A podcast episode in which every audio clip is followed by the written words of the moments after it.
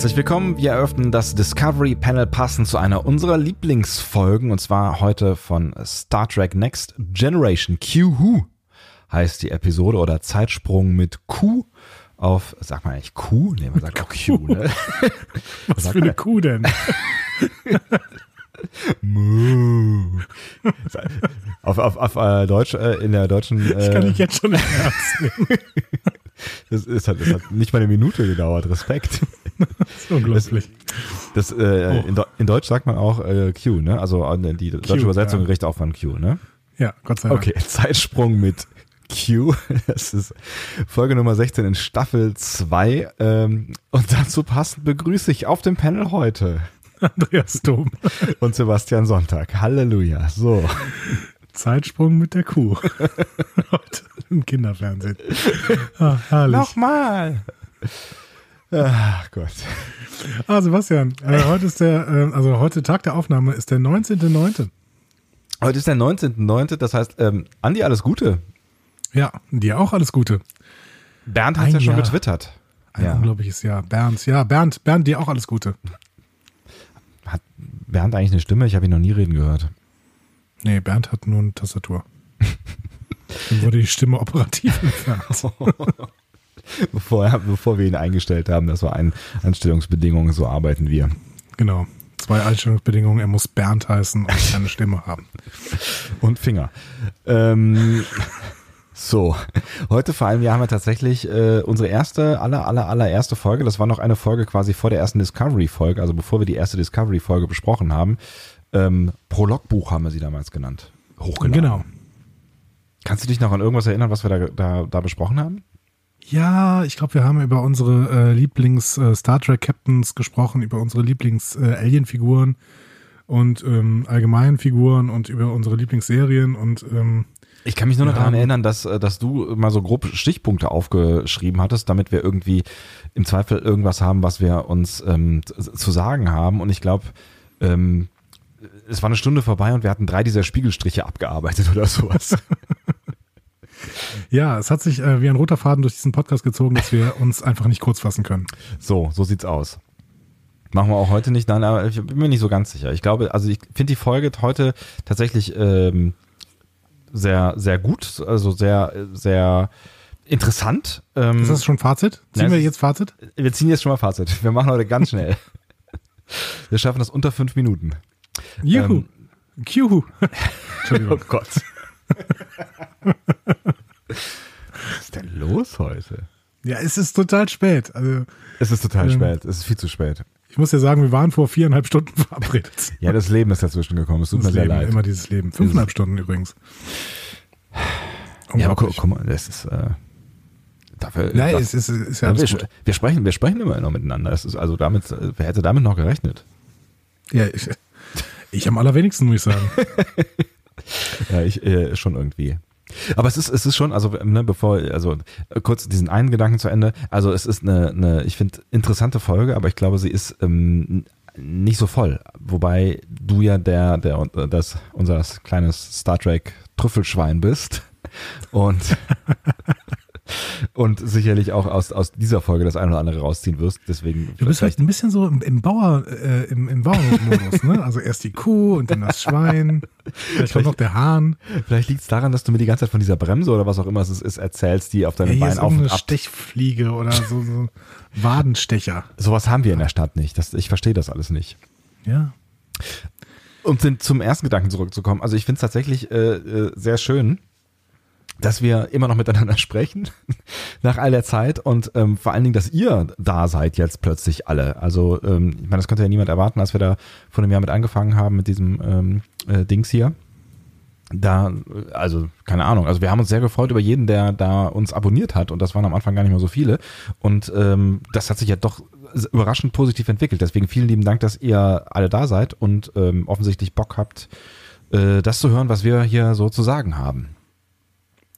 Ja, aber ich meine auch, man muss ja auch schon mal sagen, sie haben auch den Server zum Einsturz gebracht. Ne? Also so positiv ist das nicht immer alles. Ne? So. Also Luxusprobleme, Luxusprobleme. Ich meine, ne, ich erinnere mich. Wir können euch fast alle gebrauchen, aber vielleicht noch so ein paar können ruhig wieder gehen. Nein, Quatsch. Nein, natürlich nicht. Alles gut. Wir müssen, wir müssen, wir müssen vielleicht uns irgendwann eine, eine, eine Server Farm. Farm, nein, eine Server-Alternative überlegen. Damit wir wieder das- auf dem Bauernhof werden. Genau. Kühe, Schweine, eine Serverfarm. Ist das schön. Und für den Fall, dass ihr die letzte Folge nicht gehört haben solltet, also die News-Folge September oder äh, nur 10 Minuten davon oder 12, glaube ich, waren es, ähm, vielleicht, äh, wir haben es zwar überall gepostet, ähm, aber vielleicht habt ihr es nicht mitbekommen und denkt, euer Handy ist doof oder was auch immer. Ähm, da gab es halt, das ist das, worauf Andi anspielt, Probleme irgendwie beim Upload.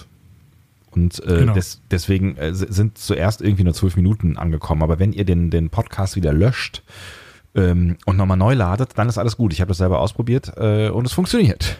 Selbst auf äh, Apple-Telefonen. Ähm, da gab es, glaube ich, irgendwie jetzt zuletzt nochmal eine kleine Diskussion. Ja, die Apple Podcast App hat, glaube ich, ein bisschen rumgesponnen noch ein bisschen, aber ähm, da war es dann irgendwann auch soweit. Genau. Also, falls ihr die noch hören wollen wolltet, ähm, wir legen sie euch natürlich ausdrücklich ähm, ans Herz. Ja. Das äh, tun wir. Das tun Ähm, wir. Äh, ja. Ansonsten gibt es nicht mehr viel zu sagen. Sollen wir mal zu Q-Who? Ich, ich brenne so ein bisschen auf diese Folge. Ich möchte da ganz viel drüber reden. Tatsächlich, du willst Ähm, ja doch viel drüber reden. Jetzt habe ich Ja, also ich versprochen, möchte. Ja, Ah. mal gucken. Nein, das ist okay. Nein, wir, wir wollen ja auch drüber reden. Ich finde, ich finde, die, die Folge hat es auch verdient, dass wir drüber reden. So oder so. Und wie wir die Folge dann finden, das erfahrt ihr am Ende der Folge. Naja, gut. Ich kann schon mal eine kleine Anspielung machen, ähm, Ja. um das noch ein bisschen näher auszuführen. Ich möchte sehr viel über den Haupthandlungsstrang dieser Episode reden. Ich muss gerade kurz über die Nebenhandlungsstränge nachdenken. Besser nicht. Tu es nicht. Gab's da welche? Habe ich die verdrängt? Also ich habe, Ja. ich habe, ich habe die, also es ist, es ist ja eine Lieblingsfolge und es ist eine Lieblingsfolge so aus meiner Perspektive, die den Titel auch zumindest jetzt äh, so gemessen an dem, was wir auch schon unter Lieblingsfolge alles besprochen haben, jetzt aus meiner Perspektive immer wieder eher verdient. Ähm, Und ich habe sie äh, ausgesucht, weil ich über sie gestolpert bin. Ich habe sie tatsächlich letztens einfach durch Zufall gesehen und dachte so, haha, äh, hatte ich, hatte ich mich nicht mehr so ganz auf dem Schirm, was da so alles passiert. Und das vielleicht schon mal vorausgeschickt. Ähm, das ist der Grund gewesen, warum wir jetzt äh, drüber sprechen, weil ich positiv überrascht gewesen bin über das, was da so passiert ist. Also handlungsmäßig. Ob das jetzt gut umgesetzt ist, das wird unser lieber Freund Andi äh, gleich auch noch mit beurteilen dürfen. Vielen Dank. Und ähm, ich ähm, habe die Folge auch in guter Erinnerung gehabt, gerade wegen ihrer großen Auswirkungen auf den ganzen Star Trek-Kosmos. Also Absolut. im Endeffekt, ähm, die ganze Prämisse von DS9 funktioniert nicht ohne diese Episode. Vielleicht. Und wir wollten generell ja sowieso mal über Q reden und Q-Folgen uns angucken. Und ich glaube, es ist, wenn ich das jetzt richtig in Erinnerung habe, die dritte Folge, in der Q auftaucht. Überhaupt in Star. Trek, aber ist ja logisch, weil wir sind ja am Anfang noch von, von Next Generation. Genau. Ja. Ähm, die Folge ist übrigens auch mal wieder eine von diesen 10 Essential Episodes aus dem Buch von Terry Erdmann und Paula Block. Ach echt? Ja, wir arbeiten die weiter schön ab, diese 10 Essential Episodes. Ach lustig. Okay. Vielleicht muss ich mir irgendwann mal einfach dieses Buch kaufen, dann wissen wir auch immer, welche Episode wir dann als nächstes machen sollen wohl. Ja, also das war für mich jetzt, ich habe jetzt überhaupt gar nicht drüber nachgedacht, tatsächlich äh, in irgendwelche Listen zu gucken. Aber gut. Aber ist doch schön, ja. Dann, äh, hm, warum nicht? Ja, genau. Ja. Sollen wir äh, reinsteigen in äh, das Team, was äh, das Team hinter der Folge? Oh, das Team hinter der Folge. Bitteschön. Ja. Ähm, Regie hat ein Mann geführt mit einem ganz tollen Namen, finde ich irgendwie. Also ich mag diesen Namen. Rob Bowman. Ich finde es ein sehr amerikanischer Name irgendwie. Das stimmt allerdings. Rob Bowman lebt auf einer Farm und hat eine Zeitsprung Texas. Kuh in seinem Garten mit einem Star Trek Strüffelschwein. Okay. Ähm, Egal, ja. Rob Bowman ist äh, 1960 geboren. Mhm. Und 1987 ähm, hat er ähm, bei Star Trek schon Regie geführt. Das war allerdings nicht diese Episode, sondern eine in der ersten Staffel. Mhm. Und damit war er mit 27 Jahren der jüngste Regisseur, der je bei der, einer Serie ähm, von Star Trek gearbeitet hat. Ach krass, okay. Ähm, später war er dann auch als Produzent tätig, ähm, beziehungsweise später und vorher. Der hat schon vorher das A-Team produziert Okay, geil. und äh, später dann Akte X und ähm, zuletzt auch Castle Aha. mit Nathan Fillion, den wir alle ähm, von Firefly lieben. Das sagt Andi jetzt mal so. Wir lieben den alle von Firefly. Aber es ja, ist ja, klar. Und Firefly müssen wir irgendwann mal ähm, machen in diesem in dieser neuen Rubrik. Ne? Äh, Genau, also ne, es, es scheint sich ja auch so anzudeuten nach ähm, einer, äh, an, an, meinem Kurzeindruck, dass ihr durchaus gewillt seid, das zu erdulden, wenn wir auch mal über äh, eine kleine andere Serie als Ausflug sprechen. Discovery Panel Sidestep. Und wir wurden ja auch äh, tatsächlich äh, ermutigt, aber wir machen jetzt ja keine Feedback-Folge, ermutigt einfach mal ein bisschen selbstbewusster zu werden. Ne? Wir machen einfach mal das, was wir machen wollen, so. Das machen wir doch sowieso. Ja, ich weiß auch nicht Aber genau. wir fragen mal nach. Ja, ich dachte, wir, wir machen mal hier so auf nett und so. Ja? Ja, gut. kann man doch mal machen, oder? Ja. Mhm. Toll. Ähm, Rob Bowman hat einen einzigen Credit als Darsteller. Aha. In Star Trek? nämlich in dieser generell? Folge. Ach, was? In dieser Folge Ernsthaft? als Borg-Stimme. Geil. Also der ist später die Stimme, die eben äh, kurz da mal äh, auf die Enterprise gebild, äh, ge, ge, ge, gestreamt wird quasi. Mhm. Ja, Ja. Was, was ja auch nur irgendwie zwei Sätze sind, ne? Oder Ja, genau. Sätze. Ja, Und das, dafür haben sie offensichtlich Rob Bowman einfach mal vom Regiestuhl vors Mikrofon gezerrt. geil. Ja, warum nicht? Ja, schön. Also damit hat er bei IMDb eben auch diesen schönen Credit als Darsteller. Geil. ähm, ja, der Autor der Folge ist Maurice Hurley. Mhm. Das ist ein bekannter TV-Autor, der hat äh, früher Miami Vice gemacht. Also wir haben einen Regisseur, Geil. der A-Team gemacht hat und einen Autor, der Miami Vice gemacht hat. Voll geil. Und Baywatch. Also, ich, das ist auch nicht schlecht. Also das, ist, das sind ja so Sachen, die auf, auf einer Party immer gehen, oder? Hallo, ich bin Autor von Drehbüchern für Serien und ich habe Baywatch und Miami Vice geschrieben. Genau. Geil, Später oder? übrigens eine deiner Lieblingsserien, nämlich 24. Ach was, tatsächlich. Und Ja, äh, Nikita hat er auch gemacht. Nikita hast du, glaube ich, auch mal gesehen, ne? Hast du mir irgendwann mal erzählt. Äh, äh, ja, ja, der äh, Film meinst du jetzt? Oder gibt es auch eine Serie? Es gibt eine Serie dazu. Ach so, nee, die, die habe ich nicht gesehen. Okay. Ja. Ist auch halt, glaube ich, so ein Action-Spion-Dings oder so. Wird ja passen. Der war tatsächlich der erste Chefschreiber von TNG. Mhm. Hat demnach die Serie stark beeinflusst und so bestimmte Dinge eingeführt, halt wie zum Beispiel die Borg hier. Mhm. Ähm, der hatte aber große Probleme mit Gates McFadden, Ach weil der deren Schauspiel nicht mochte. Und äh, der bewirkte, dass McFadden nach der ersten Staffel ausgeschieden ist. Deswegen äh, ist sie ja gerade, also nicht deswegen, also ich meine, ich, eigentlich wollte ich gerade sagen, da hat er ja Glück gehabt, dass sie jetzt gerade da nicht da ist, aber das ist der Grund dafür, dass sie nicht da ist, oder was? Genau. Ich dachte, die hätten ein Er Kind bekommen Grund. oder sowas. Nee, er hat sie aus- rausgeschrieben. Krass. Und ähm, dann hat er die Serie verlassen und äh, wurde dann mit so einer kleinen Übergangsphase dann von Michael Piller ersetzt. Mhm. Und McFadden konnte zurückkehren. Das ist ja abgefahren. Hatten die mal was, oder? Nee, der fand das Schauspiel einfach schlecht. Und da ist er, glaube ich, auch nicht der Einzige, ehrlich Ja, gesagt. pf. aber dann hier, ich meine, Pulaski, äh, wie heißt denn die eigentlich? Die steht ja jedes Mal als Guest da, da, da dabei, ne? Ähm, Ich weiß nicht, ähm, äh, irgendwas mit ähm, Diana, nee, ne. ich habe, ja, keine Ahnung. Ich weiß Pulaski nicht ist ein spezielles... Moldauer? Heißt sie nicht Moldauer? Ich bin gerade irritiert über den Wikipedia-Eintrag. Äh, Pulaski ist ein spezielles Werkzeug zur Waldbrandbekämpfung. Es wird vor allem in, der, in den Vereinigten Staaten und in Kanada bei Feuerwehren und Forstbehörden eingesetzt. Ich, noch Ein. Pulaski. Ein Pulaski. Besser, besser, jeder hat einen Pulaski zu Hause. Catherine Bei, bei Pulaski. großer Dürre. Diana Moldauer. Yes, du Sag hast recht. doch. Ja. Sehr schön. Ha, Aber sie meine steht meine, immer als... meine Darstell Darsteller ähm, kennen Ehre ist wiederhergestellt. Gott sei Dank. Ähm, die steht aber immer als Special Guest äh, in der ganzen Staffel, also in der ganzen Staffel 2 da. Ne? Okay? Also die, Das weiß ich nicht. Das die ist nie ins-. Die ist nie äh, im, im festen Cast. Ich weiß auch nicht, ob äh, Gates McFadden rausgenommen äh, wurde aus der, aus der Castliste. Ich glaube schon. Also in der zweiten Staffel ist sie nicht dabei. Meinst du auch nicht Sie sollte ja auch eigentlich nicht zurückkehren. Also wenn Hurley da weitergearbeitet hätte, dann wäre sie nicht zurückgekehrt. Aber warum ist sie dann, warum, warum ist dann äh, hier Pulaski als, als Gueststar? Ja, vielleicht wollten sie sich noch nicht festlegen. Vielleicht. Egal. Keine Ahnung. Ähm, Aber wir können von mir aus äh, voll in die Folge einsteigen, weil mehr habe ich auch zu Maurice Hurley und Rob Bowman nicht zu sagen. sag doch nochmal Rob Bowman. Rob Bowman. Yeah. Äh, können wir gerne machen. Ähm, ich finde, das war auch schon eine ganze Menge, was du jetzt hier, also die, die Geschichte um Maurice Hurley zum Beispiel, die, die kannte ich auf jeden Fall nicht. Ja, ich gucke immer mal so, was man über diese Leute rausfinden kann. Weil ich ja auch noch lerne. Ne? Also ich habe äh, von diesen ganzen äh, Leuten, die Star Trek wirklich gemacht haben, im Hintergrund habe ich gar keine Ahnung. Ne? Ich, Ich habe mich halt inhaltlich ganz viel mit Star Trek beschäftigt, aber nie äh, irgendwie über die Leute, also außer vielleicht Gene Roddenberry und Gene Kuhn. Hm. Ähm, aber so die Leute, die es ansonsten hinter den Kulissen gemacht haben, keine Ahnung.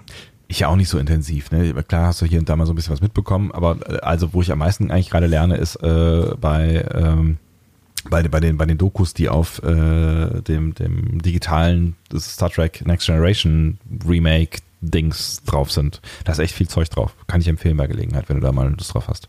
Ja, unbedingt. Muss mir mal irgendwann rüberschieben. Sehr gerne. Gehen wir in die Folge.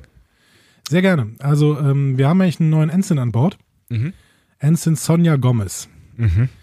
Die steht am Anfang im Maschinenraum, beziehungsweise ne- in so einem kleinen Nebenraum neben dem Maschinenraum und sie Mhm. bittet den Replikator dann so höflich um einen Kakao. Und Jordi kommt an und macht sich erstmal darüber lustig, flirtet dann so ein wenig ähm, mit der. Stimmt, äh, die, Ähm, die, die flirten schon, ne? Also er flirtet Ja, zumindest, ne? Also der ist schon Fall. ganz schön, äh, ne? Ja. Und dann machte sie darauf aufmerksam, dass Getränke im Maschinenraum nicht gestattet sind. Da habe ich mich gefragt, warum steht denn da, da ein Nahrungsreplikator?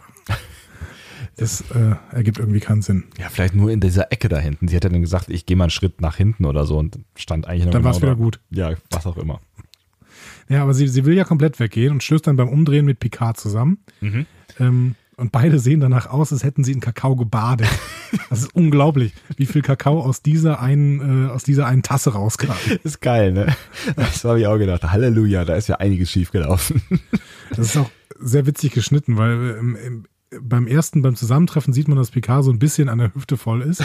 Und dann kommt nochmal ein Schnitt auf sie, die völlig überströmt von Kakao ist. Und dann wieder Schnitt auf Picard. Und auch er ist völlig nass, von oben bis unten. vielleicht, vielleicht haben sie sich in der Zwischenzeit kurz umarmt oder so. Ja, ich habe das alles nicht verstanden. Aber Picard reagiert ehrlich gesagt noch relativ nett. Und äh, Jordi macht sich dann weiter darüber lustig. Was ich sehr mutig fand in dem Moment. Also, äh, weiß ich nicht, wir kennen ja Picard. Also du sagst ja auch, er reagiert relativ nett, also im Bereich seiner, seiner Möglichkeiten nett reagieren zu können in solchen Situationen. Ne? Ja gut, er sagt halt, äh, ja, ich ziehe mir dann am besten mal eine neue Uniform an. Ne? Ja, aber schon, Und schon sagt zu Jordi, dass, dass Jordi schuld ist. er ist ja der Chef. Ja, trotzdem irgendwie. Also Jordi sagt, ja, hier, ähm, äh, Entschuldigung, ist meine Schuld. Und Picard, indeed. Also, Hm. komisch.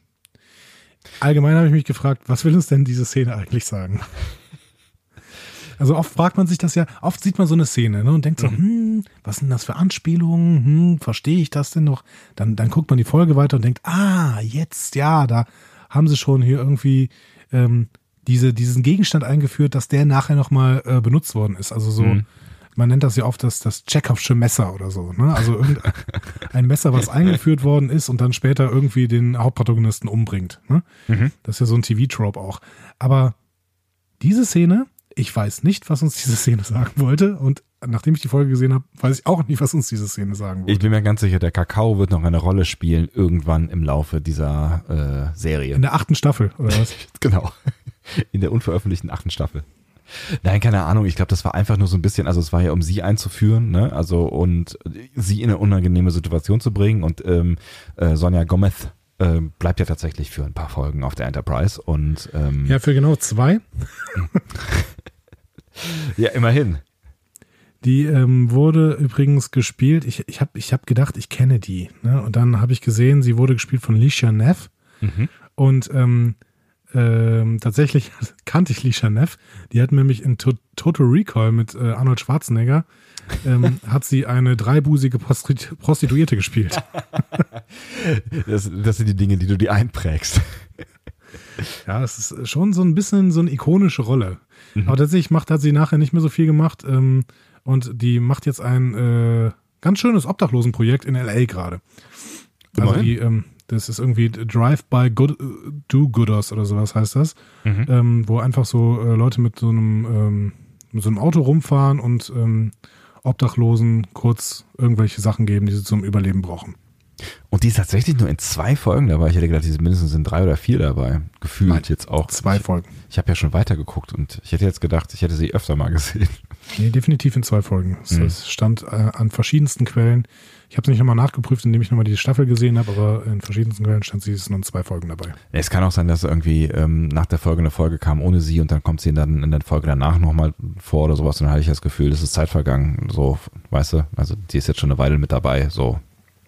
Ich weiß Ich mache schon genau. mal, ich mache schon mal so eine An Vorankündigung. Ist nicht mein Lieblingscharakter. Naja, äh, es ist ja jetzt auch nicht so, als hätte. Also er hat ja jetzt, erstens hat, hat sie nicht so richtig viel Zeit, sich zu entwickeln. Zweitens ist sie jetzt auch nicht unbedingt ähm, schon in dieser Einführungsfolge, aber äh, äh, Szene, aber auch in den jetzt darauf folgenden Szenen jetzt nicht unbedingt so mega gut geschrieben. Interessant. Also, also ja. Was? Ich wollte äh, das Wort interessant einwerfen, als du mega gesagt hast. Achso, ich dachte, du wolltest, wolltest äh, äh, das, was ich gesagt habe. Naja, egal. Nein, ich, ich finde es halt auch irgendwie. Ich mag es nie so ganz, nie, also ich mag es einfach nicht, wenn Frauen so unselbstbewusst und so, ne, also das ist ja so, eigentlich ist Jolly ununterbrochen dabei, sich um sie zu kümmern, so. So nach dem Motto, das wird schon wieder und hin. Also sie hat, sie hat ja durchaus ein gewisses Selbstbewusstsein irgendwie, aber ähm, sie hat so, so, sie ist so diese, diese trottelige, ähm, ja, so ein bisschen tollpatschige, äh, prototypische Frau, der man ab und zu mal auf die Schulter klopfen muss, damit sie dann auch Erfolg hat und sagen muss, es wird alles wieder gut. Ja, weiß ich nicht. Da würde ich jetzt gar nicht so mitgehen, weil sie ja schon irgendwie diesen Anspruch hat, möglichst schnell Karriere zu machen und äh, sich immer besonders reingehangen hat, um die Beste zu sein. Also ja, sie hat hier diesen aus Nervosität geschuldeten Unfall mit dem Kakao. Ja, und später dann die Szene in Ten Forward, wo, wo, wo so Jolly dann quasi äh, ja auf sie einredet oder einreden muss, damit sie sich wieder beruhigt. Hä? Okay, lass uns mal weitermachen. Ich weiß nicht genau, wo du hin willst. Egal, ich schwamm drauf. Wir haben schon viel zu viel über ähm, äh, Sonja Gomez geredet. Sonja Gomez. Ach ja. Ja. Ähm, wir, wir folgen nämlich eigentlich Picard und nicht Sonja Gomez, nämlich mhm. Picard, der äh, versucht, sich den Kakao irgendwie abzustreifen und dabei zum Turbolift geht. Mhm. Ähm, und der möchte in Richtung seines Quartiers fahren. Das ist auf Deck 8, ne, das ist mhm. auch so eingeführt. Und dann geht er Gedanken verloren aus dem Turbolift und guckt nochmal so auf seinen, seinen Overall und befindet sich plötzlich in einem Shuttle. Und äh, ist völlig verstört und fragt den Piloten um Aufklärung. Und Q dreht sich um. Dö, dö, dö, Ach, es sind immer schöne Momente. Ich finde, es sind irgendwie immer schöne Momente. Ja, ich freue mich auch immer, wenn ich Q sehe, tatsächlich. Ja. Auch wenn ich jetzt immer an Segeln und Segelschuhe und sowas denken muss, aber es ist, ich habe es irgendwann ablegen können. Ja, aber ähm, ich habe mich auch auf, ich habe mich sogar auf DS9 gefreut, dass dann Q da plötzlich stand, auch wenn das dann nachher nicht so eine gute Entwicklung nahm. Tatsächlich. Ja. Äh, hast du, hast du das letzte Folge gesagt oder vor die Folge, dass alle DS9-Folgen mit Q eigentlich kacke sind?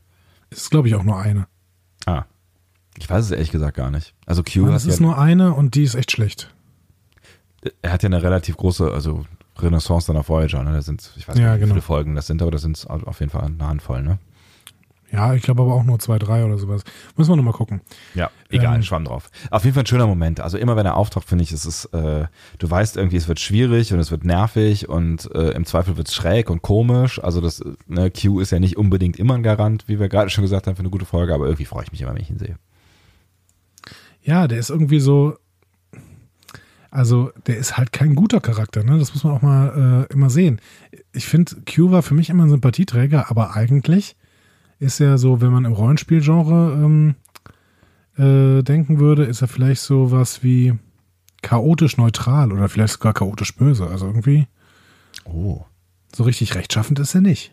Nee, überhaupt nicht. Und dabei ist er ja auch noch spannend gezeichnet, weil er ist halt eigentlich, ja, er ist ja ein allmächtiges Wesen, was aber äh, schon, schon irgendwie einen Minderwertigkeitskomplex hat oder sowas. Also, ne, also das, äh, er, also er changiert so zwischen, ich spiele mal so ein bisschen mit den Menschen, weil mir langweilig ist, bis hin zu irgendwie liegen sie mir am Herzen und ich würde gerne mehr wie sie sein und möchte Anerkennung. Also es ist ja, das ist ja ein ganz spann spannendes Spannungsfeld, das ist, war rhetorisch sehr bedeutsam, in dem sich Q da ähm, charakterlich auch bewegt. Vielleicht können wir da ja auch später noch bessere Worte für finden.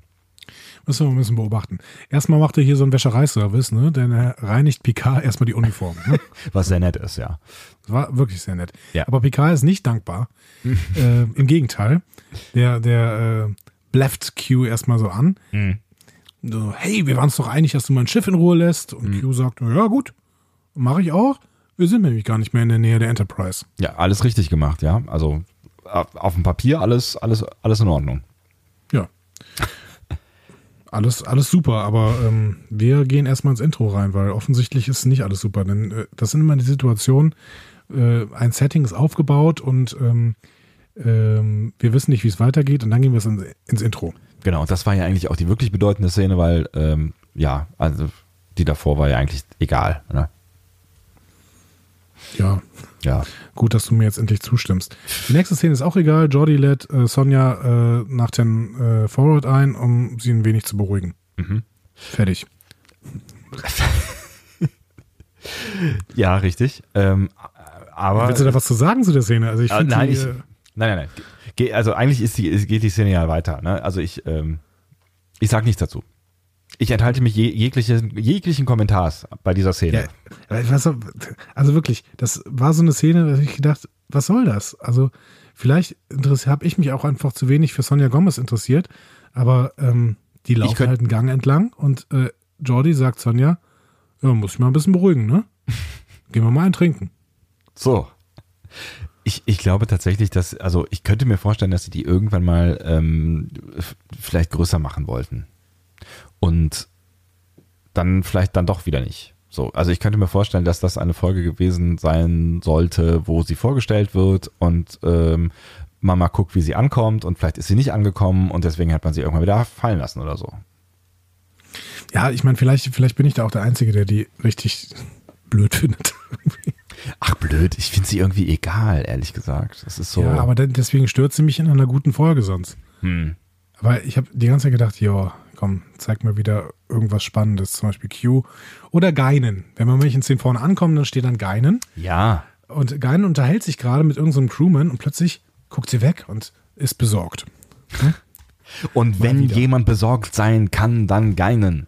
Also ich finde, ah, ich finde, es gibt nichts Schöneres, als wenn Geinen besorgt ist. Überhaupt, wenn Geinen auftaucht, dann ist es für mich immer ein Gänsehautmoment. Noch mehr Sie- als Q. Sie ruft dann die Brücke Mhm. und das ist schon in unseren Lieblingsfolgen, das ist schon das zweite Mal, dass die Brücke ruft. Stimmt. Und wir haben das letzte Mal gesagt, äh, das hat sie, glaube ich, noch nie vorher getan. Genau, hatte sie aber offensichtlich in dieser Folge, denn die Folge läuft ja vor Yesterday's Enterprise Richtig. und Riker ist auch extrem verwundert, ähm, weil sie das offensichtlich noch nie vorher getan hat. Und jetzt sind wir in einer Zeitschleife gefangen. Genau. Wir hangeln uns langsam zurück. Später merken wir, dass Geinen das in ihrer allerersten Folge, ich glaube, der war in der ersten Folge der zweiten Staffel zum ersten Mal dabei. Ähm, wahrscheinlich macht es da schon. Naja, gut. Aber Riker hat auf jeden Fall nichts Ungewöhnliches zu berichten. Äh, nee, und nimmt das dann auch so hin, ne? Gespräch beendet, das fand ich auch ganz lustig. Ja. Ja, mein Gott. Aber ja, er, er geht ja schon ganz kurz drauf ein. Ne? Ja, ja, ja. Also er ist, er ist, äh, er ist verwundert. Sie ist besorgt, er ist verwundert. Sie ist besorgt, er ist verwundert und Picard ist ein bisschen frustriert oder, oder fast bockig. Ne? Der ist halt von Q irgendwo ins Nirgendwo gebracht worden und ähm, will sich jetzt auch nicht zur Verhandlung erpressen lassen. Und deswegen sitzt er dann halt vorne in dem Shuttle und sagt, na gut, Riker wird halt äh, jetzt Captain und wir können hier gerne ewig bleiben, bis ich sterbe. Ein bisschen wie ein kleiner Junge, oder? Ich habe an der Stelle gedacht, was ist denn das? Also das ist ja, also das ist eigentlich ist Picard ja schon auch diplomatisch. So, ich meine, klar ist er auch ein Sturkopf, so, aber in der, in dem Moment habe ich gedacht so, ich glaube nicht, dass dich das jetzt weiterbringt. Ich bin mir nicht sicher, aber ich glaube nicht, dass dich das jetzt weiterbringt. Auf der anderen Seite sagt man ja auch immer, man soll mit Ver äh, Erpressern erstmal nicht verhandeln. Und ähm, klar, Q hat alles in der Hand, ne? der könnte alles tun, was er möchte. Aber Picard würde jetzt, äh, wird jetzt halt sagen, okay, solange es nur um mich geht, ist mir erstmal egal. Hm. Wobei er ja seine Haltung dann irgendwie relativiert nach ein paar Minuten. Ja. Aber in dieser Szene ist er erstmal bockig, frustriert und sitzt vorne in diesem Shuttle und lässt sich von Q ein bisschen belabern. Ja. Was natürlich immer schön ist. Also wenn die beiden, wenn die beiden miteinander reden, das ist natürlich immer ganz, ganz groß, ne? Ja, das, das funktioniert schon auch irgendwie. Also ich mag auch die, die Momente, also schon in Mission Farpoint, wenn die sich ja diese Schlagabtäusche, ist das ein korrekter Plural geben. Ähm, ich finde das schon auch, ich finde das schon cool. Also ich, die, die, die spielen auch irgendwie beide gerne miteinander, habe ich immer das Gefühl. Ich finde ja, Q macht so einen typischen Hollywood-Move, ähm, den man macht, wenn man wartet. Ähm, das ist, glaube ich, aus ähm, eine eine Reminiszenz an gesprengte Ketten. Ähm, diesen Film mit Steve McQueen, Mhm. Ausbrecherfilm, der in, äh, in England immer an Weihnachten gezeigt wird. Steve McQueen bin ich nicht gut drin. Es, es, es geht darum, dass so ein ähm, äh, Trupp von englischen Soldaten aus einem äh, deutschen Kriegsgefangenenlager im Zweiten Weltkrieg ausbrechen wollen. Mhm. Das sind so Ausbrecherkönige, die haben schon, sind schon aus verschiedensten ähm, Lagern ausgebrochen. Äh, und im Endeffekt ähm, geht es so ein bisschen um das Lagerleben und die wollen dann so ausbrechen. Und Steve McQueen ist so der, der Draufgänger, wie er immer ist, und ähm, lässt sich das er- deswegen öfter mal erwischen bei irgendwelchen Sachen, die er macht und wird dann immer wieder in so eine, ja, in so einen Container gesperrt. Und da sitzt er dann immer mit einem Ball und schmeißt diesen Container immer, äh, also schmeißt diesen Ball immer gegen die Containerwand und fängt Ah. ihn wieder auf. Mhm. Und das teilweise dann wirklich irgendwie 24 Stunden lang, weil er da 24 Stunden im Dunkeln drin sitzt. Das ist ja eine Szene, die man tatsächlich aus vielen Filmen kennt, ne? Genau, und ich glaube, die kommt daher und Q macht das hier auch. Ne? Also er Ja. sitzt da hinten äh, in diesem Shuttle drin und wirft dann irgendeinen Ball immer wieder gegen die Shuttlewand. Mhm. Was ein bisschen nervt. Ja, aber es zeigt halt, Q wartet. Q wartet, dass Picard einknickt irgendwie. Ne? Was irgendwie, ähm, finde ich tatsächlich auch ein relativ bemerkenswerter Zug ist für Q, weil ähm, er als allmächtiges Wesen ja eigentlich gewohnt ist, dass alles das passiert, was passieren soll, genau dann, wenn er es will. So, und das ist ja schon, schon eine Herausforderung ähm, für ihn, hier jetzt geduldig zu sein. Und geduldig ist er eigentlich selten, ne? Ja, aber er weiß ja, glaube ich, dass. Ich weiß gar nicht, der ist der. Wir hatten in der letzten Folge mal gesagt, dass er überzeitlich ist. Meinst Wenn er Zeit, überzeitlich ist, müsste er ja eigentlich schon wissen, wie Picard später reagiert. Oder ist es einfach, also das ist auf jeden Fall eine, auch eine schöne Theorie, oder ist es halt einfach irgendwie das Spiel so. Also die, die beiden spielen ja miteinander. Also er spielt Ja. vor allen Dingen mit ihm, ne? Also Q mit Picard und vielleicht ist es einfach so ein so part of the game, dass er da jetzt sitzt und äh, mal guckt, was passiert. So dumm, dumm, dumm, dumm. Aber du fandst es nervig. Ach, äh, ich äh, weiß nicht. Also es ist so, ich habe mir dann vorgestellt, ich sitze mit ihm da drin und habe eigentlich überhaupt keinen Bock darauf, dass ich das, dass, dass, dass er mich hier festhält. Ähm, habe auch keinen Bock mit ihm zu reden und weiß auch, dass er eh das macht, was er will. Und dann bin ich auf engem Raum mit diesem, dieser Person, die ich eigentlich nicht mag. Und dann ist sie, ist sie halt dadurch, da, dadurch sehr stark physisch präsent. Weißt du? Also durch diese, dieses Geräusch, äh, durch diese Tätigkeit ist er halt die ganze Zeit da. Und Ja. ähm, das, das, ich glaube, des, deswegen fand ich diese, diese Szene oder als ich mich in Picard hineinversetzte, ähm, war das Gefühl Genervtheit. Okay, klar, wenn man sich in Picard hineinversetzt, dann ist das definitiv Genervtheit. Das soll es wahrscheinlich auch sein. Ne? Ja. Also Picard ist von allem genervt, frustriert, bockig. Mhm. Dem geht es gerade nicht gut. Punkt. Entschuldigung, ich habe irgendwie Frosch im Hals heute. Ähm, Macht ja nichts. Es ist ja- es ist ja eine tierlastige Sendung heute. wir gehen mal wieder zurück in, äh, zu Ten Forward. Da unterhalten Yay. sich Jordi und Sonja. Ähm, Und äh, plötzlich sieht Jordi dann irgendwas Interessanteres. Vielleicht eine Fliege oder so. Und, äh, äh, und, und, und auch die besorgte Geinen. eine, eine, eine, eine Hochszene der Schauspielkunst, möchte ich sagen. Genau. ja. Ja, ist auch ein ganz großer. Ist Ähm, ein ganz, ganz groß auf jeden Fall.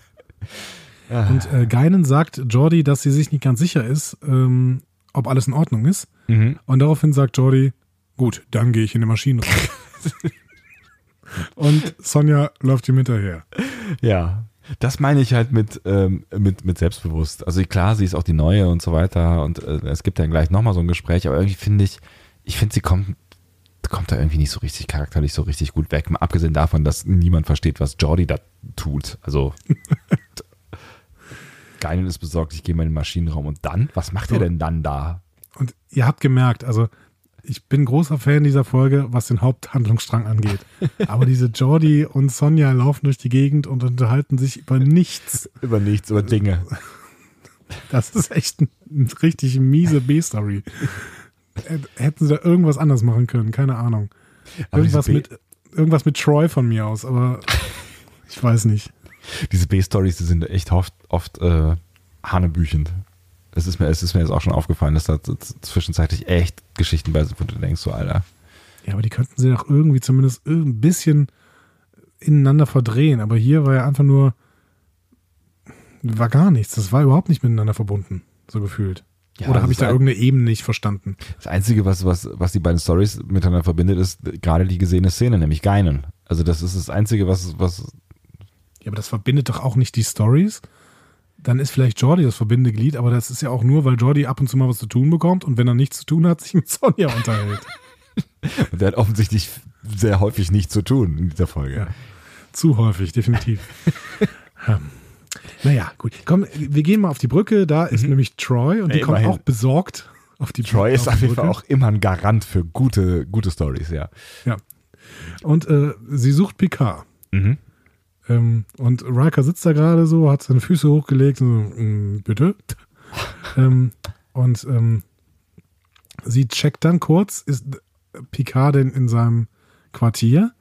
Und dann bemerkt man nach dem Check, dass Picard ganz weg ist. Und Mhm. äh, ein Shuttle aus einer Shuttle-Rampe ebenso. So. Hat Worf auch nicht richtig aufgepasst, ne? Plötzlich ist das Shuttle weg. Offensichtlich. Und, Aber äh, ähm, ich meine, wenn es, wenn es, wenn es äh, verschwindet, ohne dass es gestartet wird, dann ähm, ja, kein Guck's- Vorwurf an, den, an, an unsere Lieblingsfingonen. Ne? so. Äh, Riker äh, startet dann sofort so, eine Such, ähm, so einen Suchmechanismus. Ne? Also so ein er sagt, Algorithmus okay, quasi, ne? genau, wir fliegen jetzt immer im Kreis, aber in großen Kreisen. Ja. Und damit durchkämmen wir den Weltraum. Oho. Na? Na, habt ihr das erkannt? Weiß ich nicht. Ich, ich finde es bemerkenswert. Feedback. Ich finde ich, ich finde es bemerkenswert, dass der äh, Star Wars Hasser ein, äh, eine, eine Star Wars Parodie zitiert. Ich würde ja auch keine Star Trek-Parodie zitieren. Außer wir machen irgendwann mal die Sidestep-Folge zu ähm, The Orville. richtig. Naja, gut. Ähm, die, die, die. Enterprise fliegt jetzt also ständig im Kreis und versucht Mhm. irgendwie äh, Picard zu finden. Ähm, und Q wartet weiterhin. Mhm. Der wartet, dass Picard sich zur Verhandlung bereit erklärt. Und irgendwann sagt er dann, na gut, ähm, dann beam ich halt zurück, dann höre ich dir halt zu. Mhm. Und sie befinden sich dann sofort wieder auf der Enterprise, genauer gesagt in äh, 10 Forward.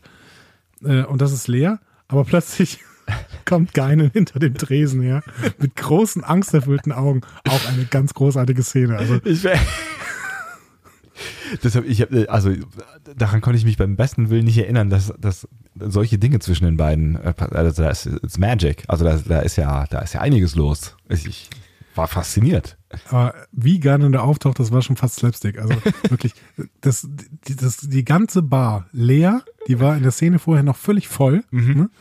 leer und Geinen taucht auf. Also die war auch vorher im Keller, glaube ich. Die hat vorher diesen Kellertrick gemacht, ne? wenn man hier in der Bar steht und dann langsam mit dem, mit dem Körper runtergeht. Das hat er so vorher gemacht. Vielleicht ist da ja wirklich eine Treppe. Zum Vorrat. Wohin denn? In den Weinkeller oder was? Ja, ein Weinkeller, wer weiß. Oh Gott.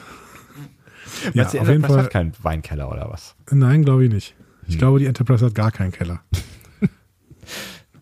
Ist eine gewagte These, aber da, trennen wir uns von dieser Szene. Ja. Zu diesem Zeitpunkt macht Geine noch gar nichts anderes. Ne? Das, Ah ja, stimmt. Ja, ja, das wird, sie, wird sie später noch tun. ja. Ähm, Sie guckt. erstmal gehen wir auf die Brücke. Also es gibt echt ein paar sehr, sehr weirde Szenen in dieser Folge, bis die richtig an Fahrt aufnimmt, weil das dauert auch relativ lang, bis sie richtig an Fahrt aufnimmt. Ne? Ja, das stimmt. Ähm, auf der Brücke registriert man nämlich, dass das Shuttle zurückgekehrt ist Mhm. und auch das Picard zurückgekehrt ist und Riker grinst. Das ist die gesamte Szene. Und damit ist dann auch offensichtlich, ich habe auch gedacht, so, jetzt passiert noch irgendwas, aber offensichtlich sind alle damit so mehr oder weniger zufrieden. Also wir Ja. wissen auch nicht, ob noch was passiert, aber erstmal. Doch, doch, die laufen, die laufen noch los, aber das sehen wir, wenn sie ankommen. Aber ähm, das, das war wieder so eine Riker-Szene wie in The Measure of Man, als er am, äh, als er am Computer recherchiert und sich kurz freut und dann wieder traurig ist. Ja, mein Gott, da stand halt eine Emotion im Drehbuch. Kann, kann vielleicht irgendwer, irgendwer da draußen, ist da irgendwer vielleicht äh, ein jemand, der mit äh, Videoschnittprogrammen umgehen kann und kann mir mal bitte Riker Emotionsszenen aneinander ähm, schneiden, bitte. Riker hat ein Gefühl. Genau, Riker hat ein Gefühl. Der Film. 90 Minuten. Ah, schön. Ganz, ganz, ganz, ganz toll. Aber auch sehr klein. Gut, wir, wir, Es waren wir, auch wirklich nur Sekunden, ne? Es waren, Ja, ja, wir stürzen weiter vorwärts, weil wir kommen ja wirklich zu den, zu den großen Szenen noch. Ja. Ähm, wir gehen nämlich jetzt erstmal in ähm, äh, Ten Forward und da äh, haben wir jetzt endlich mal eine größere Szene. Ne? Yes. Ja. Geinen und Q beschimpfen sich. Mhm. Denn offensichtlich haben die beiden schon irgendwelche Erfahrungen miteinander gemacht. Und keine guten. Beide unterstellen dem jeweils anderen böse zu sein. Das finde ich total spannend. Das finde ich tatsächlich auch äh, relativ äh, spannend, also weil das auch Geine nochmal so eine andere Tiefe bekommt, über die wir ja eigentlich gar nicht mal so viel wissen. Also schon gar nicht noch, also das, wir sind noch relativ am Anfang. Ich weiß nicht, wie viele Geinen-Folgen es da gegeben hat, aber ich würde jetzt mal sagen, nicht mehr als drei, vier oder so. Vielleicht überhaupt. Du hast gesagt, Anfang der zweiten Staffel ist hier eingeführt worden, ne? Genau. Mhm. Mhm. Ähm, das heißt, wir wissen eigentlich noch nichts über sie, außer dass sie offensichtlich irgendeine Geschichte mit Picard verbindet. Also die beiden kennen sich ja offensichtlich schon länger. Ich würde gerne noch mehr Geinen-Folgen sehen tatsächlich, weil irgendwie ähm, ich kann mich auch nicht mal daran erinnern, ob sich dieser Charakter irgendwann auch noch ein bisschen mehr ergibt. Mm, ich glaube nicht so richtig. Ich, also ich war schon ein bisschen überrascht darüber, dass sie in der Folge relativ viel ja auch über, also relativ viel über ihr Volk spricht. Also man erfährt nichts, nichts, aber äh, ich glaube nicht, also soweit ich mich erinnern kann. Sie taucht ja dann auch, also sie taucht ja in, ähm, in Generations nochmal auf. Taucht sie eigentlich nochmal im Film auf? Nee, ne? Nicht auch in Nemesis nochmal? Ist in Nemesis noch dabei? Ja, kann sein, weiß ich nicht. Ich glaube schon. Ich weiß es nicht mehr genau. Ähm, was ich total spannend finde, ist, dass Geinen so tut, als könnte sie mit, also als könnte sie Q's Macht mit so einer bestimmten Handhaltung blocken. Also die steht dann da so mit den Händen nach vorne, so. Ah. Ja, genau. Also immer beide machen noch so, so irgendwie so eine Verrenkung irgendwie. Ja.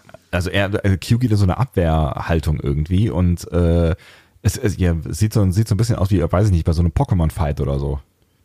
Ja, aber es ist, bis jetzt dachte ich immer so, Geinen wäre so ein bisschen empathisch oder vielleicht auch so ein bisschen, ähm, ja, also könnte auch bestimmte Sachen einfach spüren. Aber wenn sie die Macht hat, gegen Q anzukommen, irgendwie, und ansonsten würde diese Handhaltung keinen Sinn machen, vielleicht mhm. war es auch nur ein Reflex, aber ähm, dann ist es schon seltsam oder? Also ich glaube, wir unterschätzen, also ich, na, unterschätzen ist Quatsch, aber ich glaube, dass in Geinen noch ganz schön viel, viel äh, drinsteckt. Man fragt sich natürlich, was macht die Frau dann äh, in, in Ten Forward auf einem, auf einem Raumschiff, ne? Und wie oft ist sie da? Oder vielleicht ist sie gar nicht so häufig da. Oder vielleicht ist sie da zeitgleich auch noch irgendwo anders. Hm. Naja, Geinen ist so alt, vielleicht sehen wir die nochmal. Also ich hätte auch Lust, mehr Gein-Folgen zu gucken, weil wir haben das letztes Mal schon gesagt, als Gein aufgetaucht ist äh, in äh, Yesterday's Enterprise. Ähm, ich finde irgendwie, ich weiß auch nicht genau, aber dadurch, dass sie da ist, kriegen die Folgen schon per se eine Art von Tiefe. Oder vielleicht kriegen wir einfach irgendwas von den El-Aurianern zu sehen. Ne? Also sie, sie hat ja irgendwie noch eine Spezies, die im Hintergrund steht und sie sind wohl nicht alle tot. Ne? Wir erfahren hm. später, ähm, dass die von den Borg zwar angegriffen worden sind und sehr, sehr viele gestorben sind, aber hm. nicht alle. Ne? Stimmt, ja. Mal sehen. Ähm, erstmal kriegen wir Qs Anliegen zu hören, nämlich dann, als Riker und Worf dazukommen. Äh, Q sagt nämlich, er will Teil der Crew werden. Hm. So. Ähm, Picard reagiert relativ zynisch, ne, setzt sich mhm. dann mit Q mal auf den, an den Tresen und erklärt ihm quasi, äh, dass er sich Q ihn äh, nicht als Crew, Crewman vorstellen kann. Q nicht als Crewman vorstellen kann. Ist schwierig, ja. ja.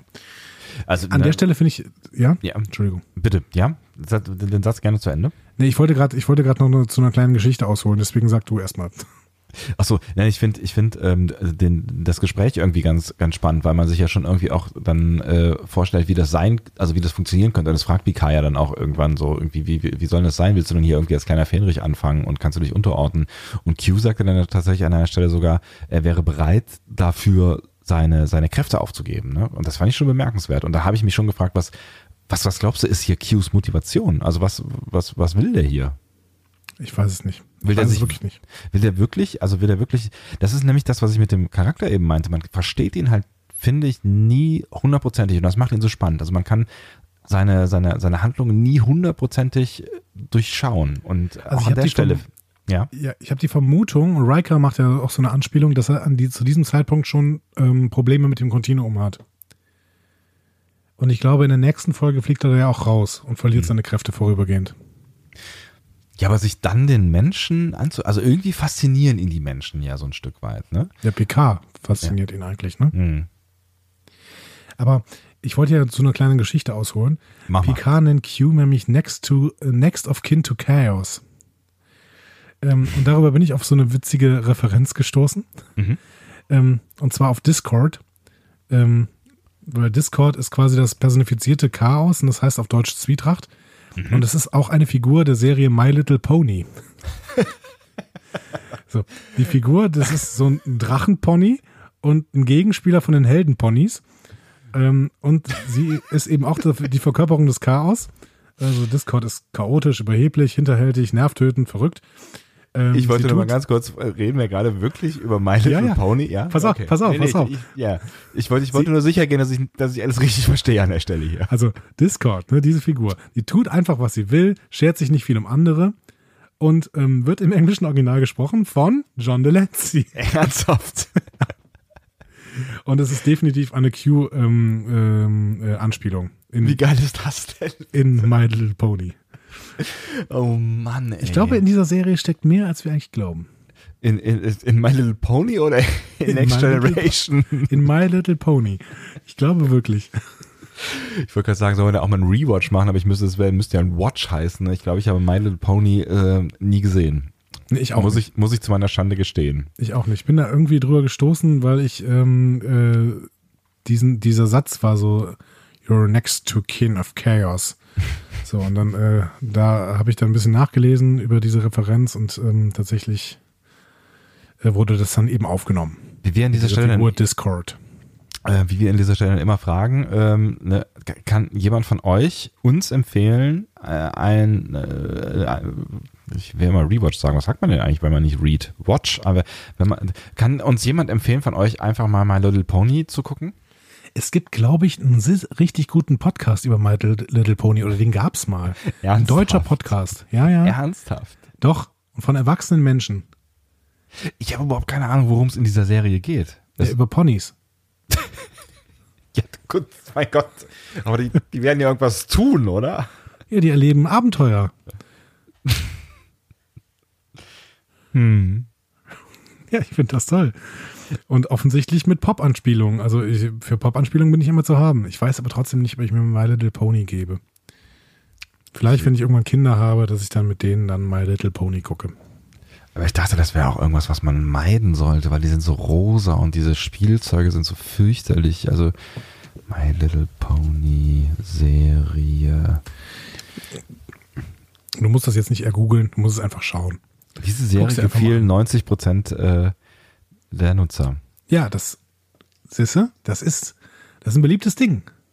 Und ich glaube auch, das ist gar nicht so, ähm, so klischeebehaftet, wie das auf den ersten Blick wirkt. Ich glaube, die haben da schon auch immer diese Klischees so ein bisschen gebrochen, was ich gehört habe. Wie gesagt, nie gesehen. Der Untertitel der Serie ist übrigens Freundschaft ist Magie. Und Ja. das wiederum kommt vom Titellied, denn das heißt Friendship is Magic. Okay. Discovery Panel Sidestep. My Little Pony. Freundschaft ist Magie.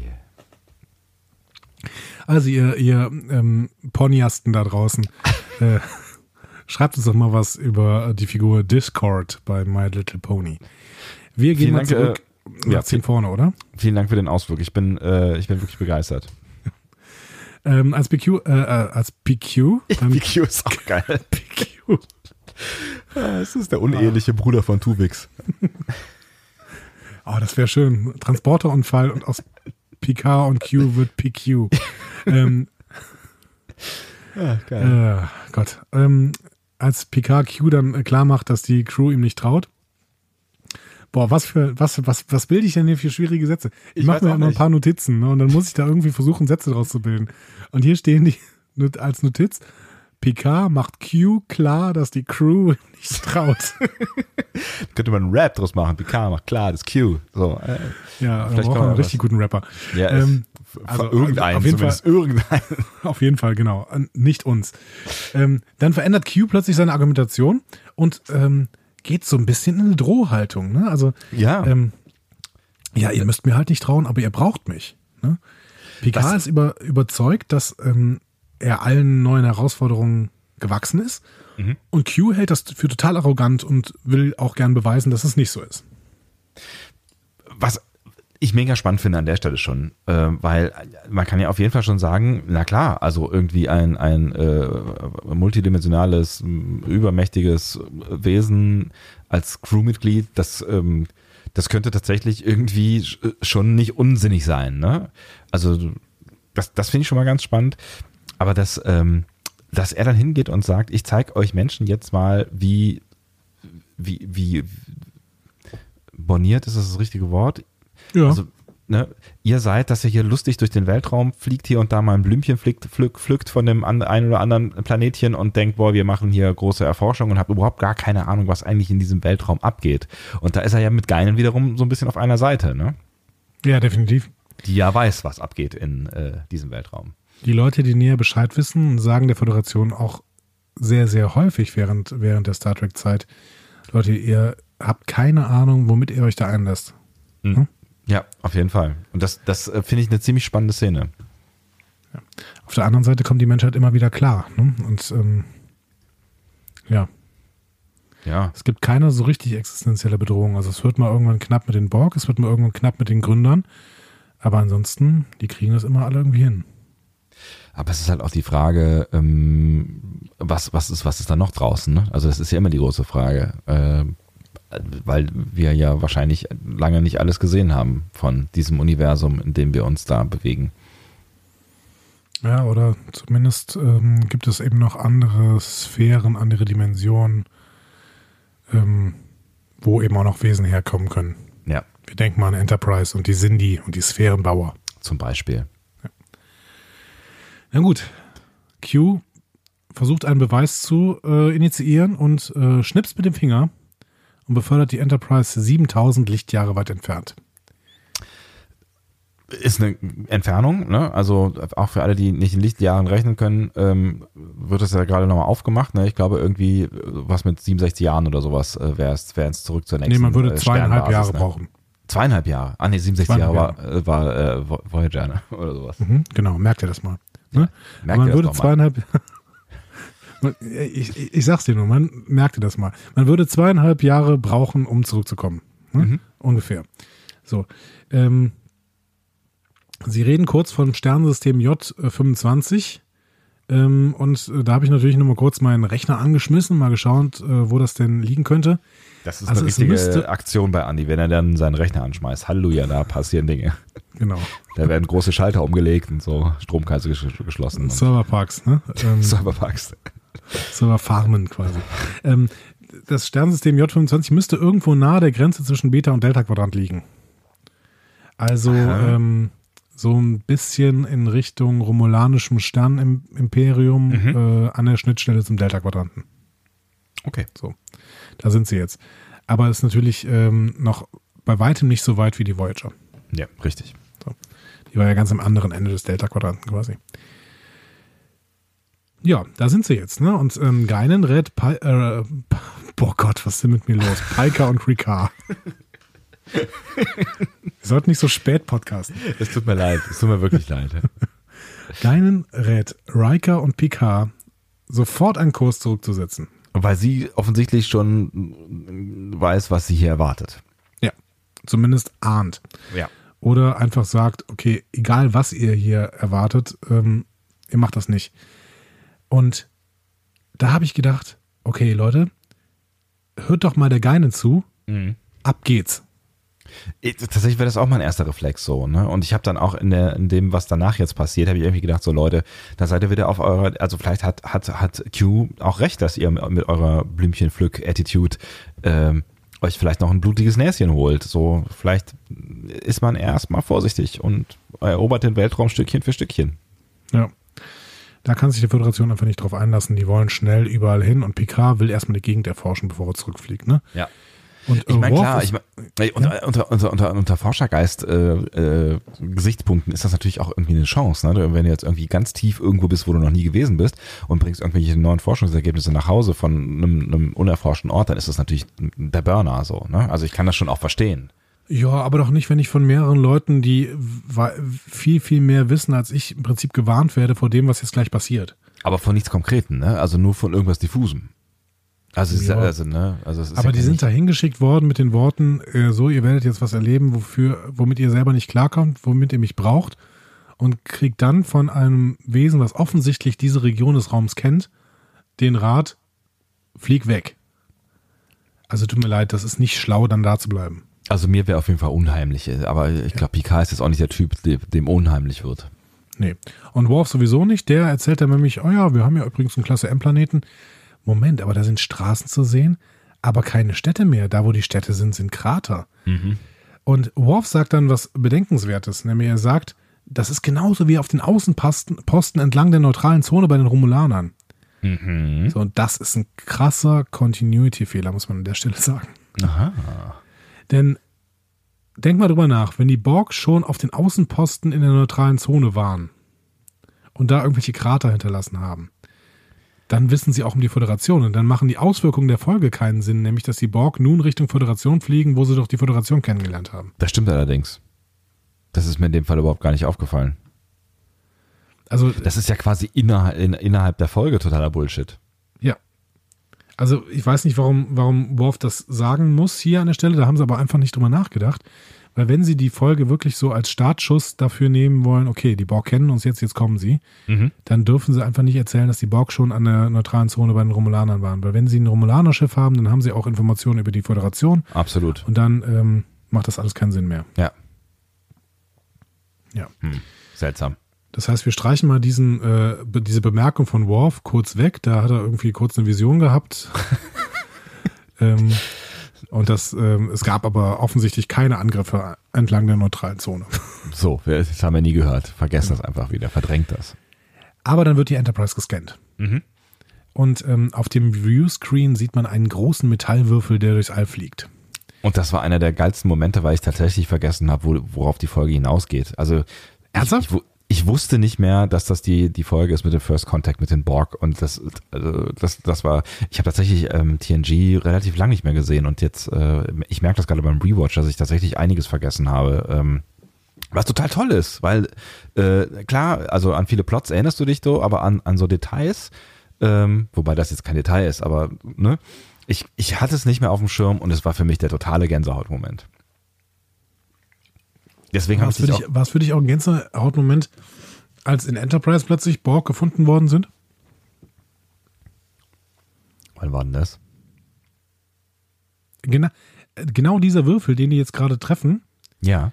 ähm, der gerät irgendwie durch so Zeitverschiebung oder was ähm, auf die Erde und stürzt in der Antarktis ab ähm, und wird dann in Enterprise von irgendeinem von irgendeiner Antarktis-Expedition gefunden in der Vergangenheit. Vierte Staffel oder was? Ich glaube ja. Ich weiß es nicht mehr genau. Hm.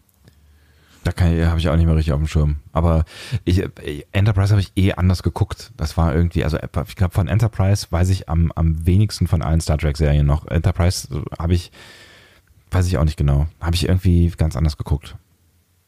Naja, ich offensichtlich auch. Aber das, aber daran erinnere ich mich noch sehr gut, weil äh, mich das ein bisschen gestört hat, weil der First Contact, der mit den Borg, den fand ich halt, der, der ist hier. So. Hm.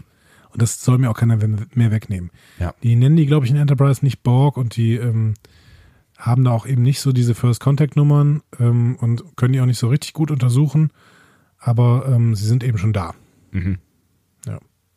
Na, Data versucht so ein bisschen Beobachtungen ähm, zu übermitteln. Ne? Der äh, Rat, äh, sein, sein Computer rattert mhm. ähm, und äh, wir merken, es gibt keinen Maschinenraum, es gibt keine Brücke, es gibt keine Quartiere Mhm. und es gibt keine Lebenszeichen. Und auf Picards Grußwort meldet sich auch niemand. Mhm. Das heißt, die bleiben erstmal da. Was man dazu macht, ne? Ja. Picard ruft dann Geinen, ähm, die das war auch wieder, also manche Szenen haben wirklich so ein bisschen Slapstick-Charakter, ne? Also die sitzt gerade vor einem riesen Fenster, Mhm. vor der man einen riesigen Kubus sieht. Und Ja. Picard sagt, ja, geh mal in dein Quartier ähm, und guck mal auf den Screen. Und dann geht sie in ihr Quartier, guckt auf den Screen und da ist der riesige Kubus zu sehen. so. Ähm, und Picard fragt dann ja, was siehst du denn jetzt? Äh, Und Geinen sagt, ja gut, ähm, äh, ich kenne diese Spezies, das sind die Borg. Ja? Mhm. Ich empfehle, äh, sich so, ähm, dass sie sich sofort verteidigen. Übrigens, das ist das einzige Mal äh, in der gesamten Serie, dass man Geinens ähm, eigenes Zimmer sieht. Mhm. Aber Sieht auch nicht viel davon, ne? Nee, nur diesen einen kleinen Raum. Ja. Ähm, sie warnt, sie warnt Picard halt ähm, sofort Schilder hoch, ne? Verteidige Mhm. dich. Und weg. Ähm, ja. Ja, weg sagt sie in diesem Moment nicht mehr, ne? Sondern sie müssen sich sofort verteidigen. Mhm. Ähm, und wir sehen dann in der nächsten Szene auch warum. Nämlich, ähm, dass im Maschinenraum materialisiert sich dann so ein Borg. Ja. Und Jordi macht nichts, sondern ruft die Sicherheit. Ja, das Also, ist halt, ja, was, die Reaktionen auf die Borg finde ich alle sehr, sehr interessant irgendwie. ja, es ist halt, es ist halt, keine Ahnung, äh, die sind, die sind ja, die kennen die Borg nicht und sie sind jetzt auch nicht irgendwie eine, eine, eine Angriffsspezies, also nicht die Borg, sondern äh, hier und die Besatzung der Enterprise, also die, ne, aber ich hätte jetzt auch, ich glaube, Jordi trägt keinen Phaser, ne? Also ich glaube, es trägt niemand da irgendwie einen Phaser oder so, aber ähm, vermutlich ist es auch Protokoll, dass du halt zuerst dann mal einen Sicherheitsdienst suchst, wenn, wenn dann ein Dringling ist, der vielleicht auf den ersten Moment jetzt nicht total äh, gefährlich aussieht. Also ich, Ja, aber worauf, Jordi geht auch nicht weg. Also es ist irgendwie spannend. schon. Und vor allen Dingen, es geht ja auch keiner weg. Ne? Denn als, als dieses Sicherheitsteam au, äh, ankommt, sieht man so im Hintergrund so eine, so eine ganze Truppe von Menschen stehen. Irgendwie alle an, an diese Wand gepresst. Ne? Also dieses ganze ähm, Personal vom Maschinenraum, die gehen alle nicht, sondern haben sich halt ein bisschen zurückgezogen und gucken jetzt mal, was passiert. Das ist natürlich auch spannend, ne? Ja, es ist zu spannend. Also ich kann, also ich kann ganz viel von den Reaktionen der Menschen, auch später noch von PK, kann ich nicht so richtig verstehen, ehrlich gesagt.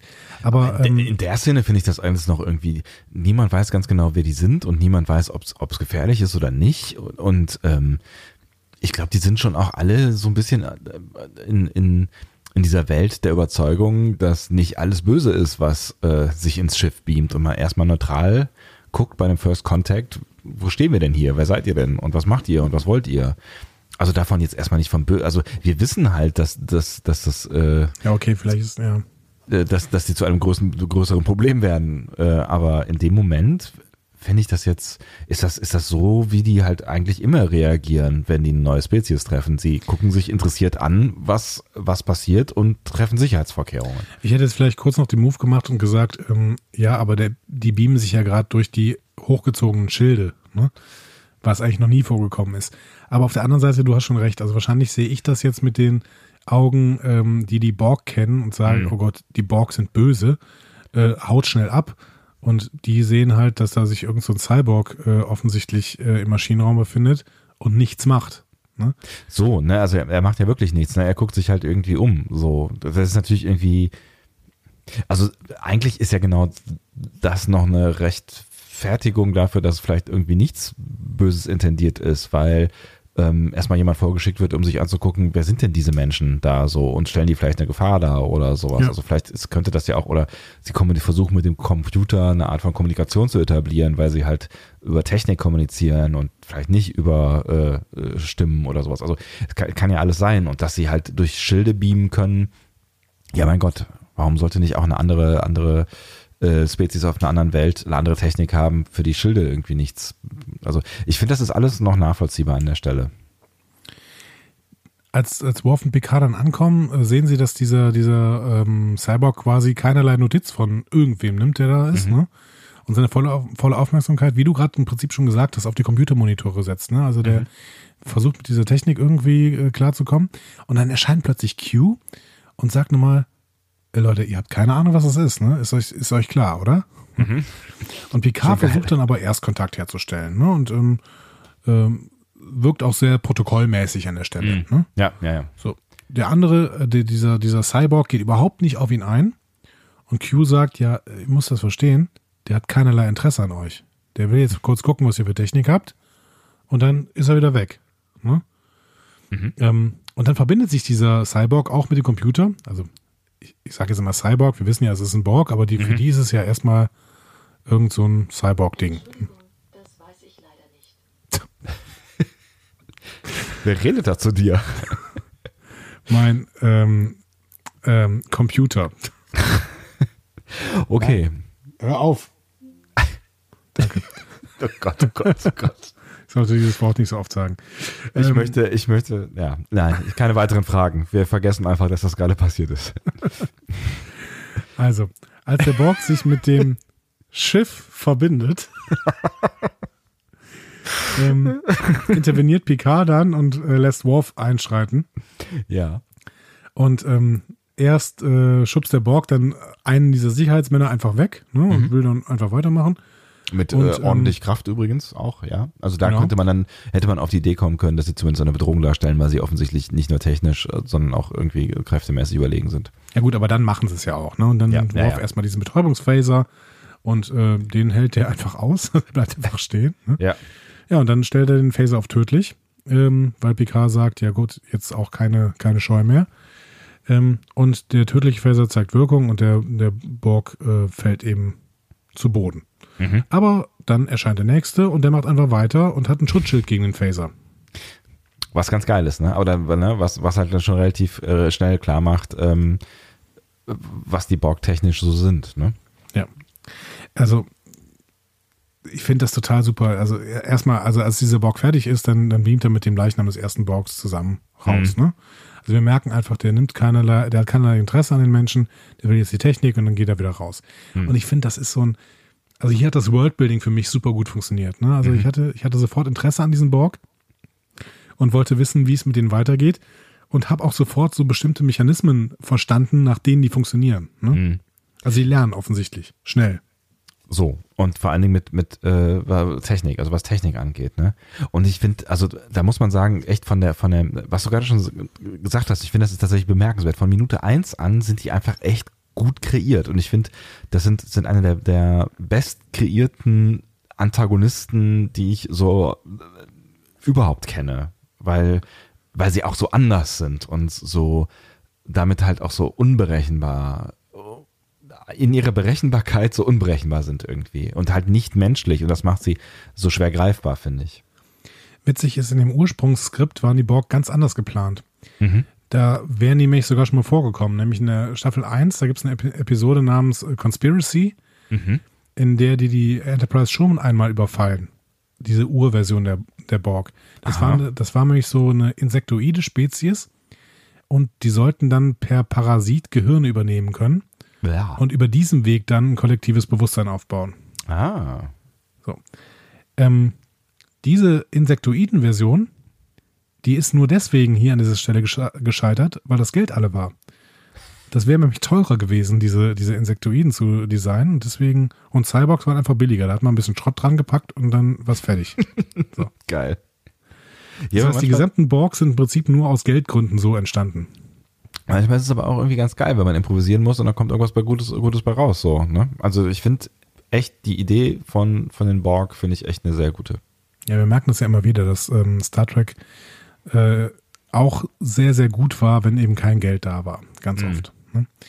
Ähm, Vorlage für die Borg habe ich jetzt mal so ein bisschen ähm, gedacht, ist vielleicht der Roman The Day of the Triffids von, von John Wyndham, äh, Nicht. Wyndham aus dem Jahr 51.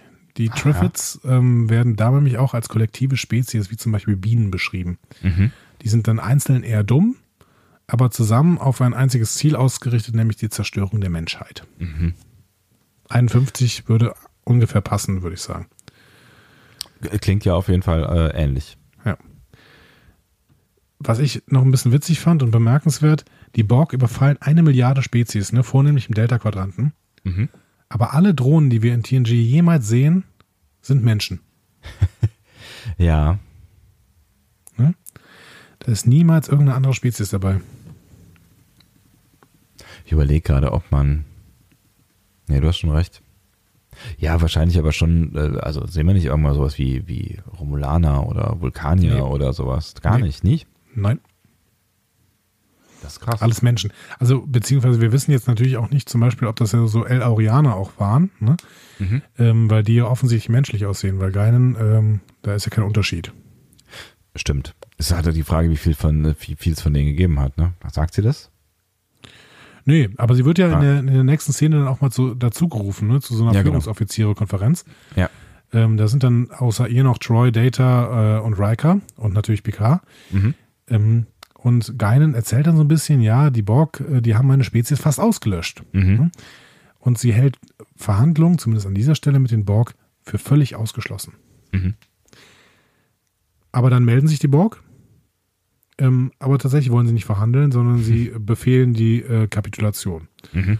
Ihre Analysen hätten ergeben, dass sich die Enterprise nicht verteidigen kann. Also kapituliert bitte. Und sie sagen nicht bitte. Nee. Ich glaube, die Borg haben noch nie bitte gesagt. Ja. Picard ist an der Stelle völlig verwirrt. Ne? Also Mhm. der, der, der kommt gerade gar nicht mehr klar und befragt dann Troy. Und die sagt, ja, die, diese Borg, das, das sind keine Individuen mehr. Das ist, das ist so ein Kollektiv und dieses Kollektiv ist fehlerunanfällig. Mhm. Das ist natürlich ein Problem. Mhm. Und dann erscheint natürlich an der Stelle Q auf dem Schirm, weil der freut sich jetzt. Ne? Der hat seine Wette im Prinzip gewonnen ähm, und fragt dann Picard nochmal so suffisant, hm, wie wäre es denn, mich als Crewmember zu haben? Ne? Ja, vor allen Dingen, also ich meine, an dem, an dem Punkt kommt halt Picard mit seiner, mit seiner sonstigen Strategie nicht weiter. Ne? Also normalerweise ist ja sein Kurs dann halt wirklich eher in, in Gespräche reinzugehen ne? und zu versuchen, irgendwie ähm, im Zweifel einen Deal auszuhandeln. So, also er ist ja auf jeden Fall jemand, der den Konflikt eher aus dem Weg geht.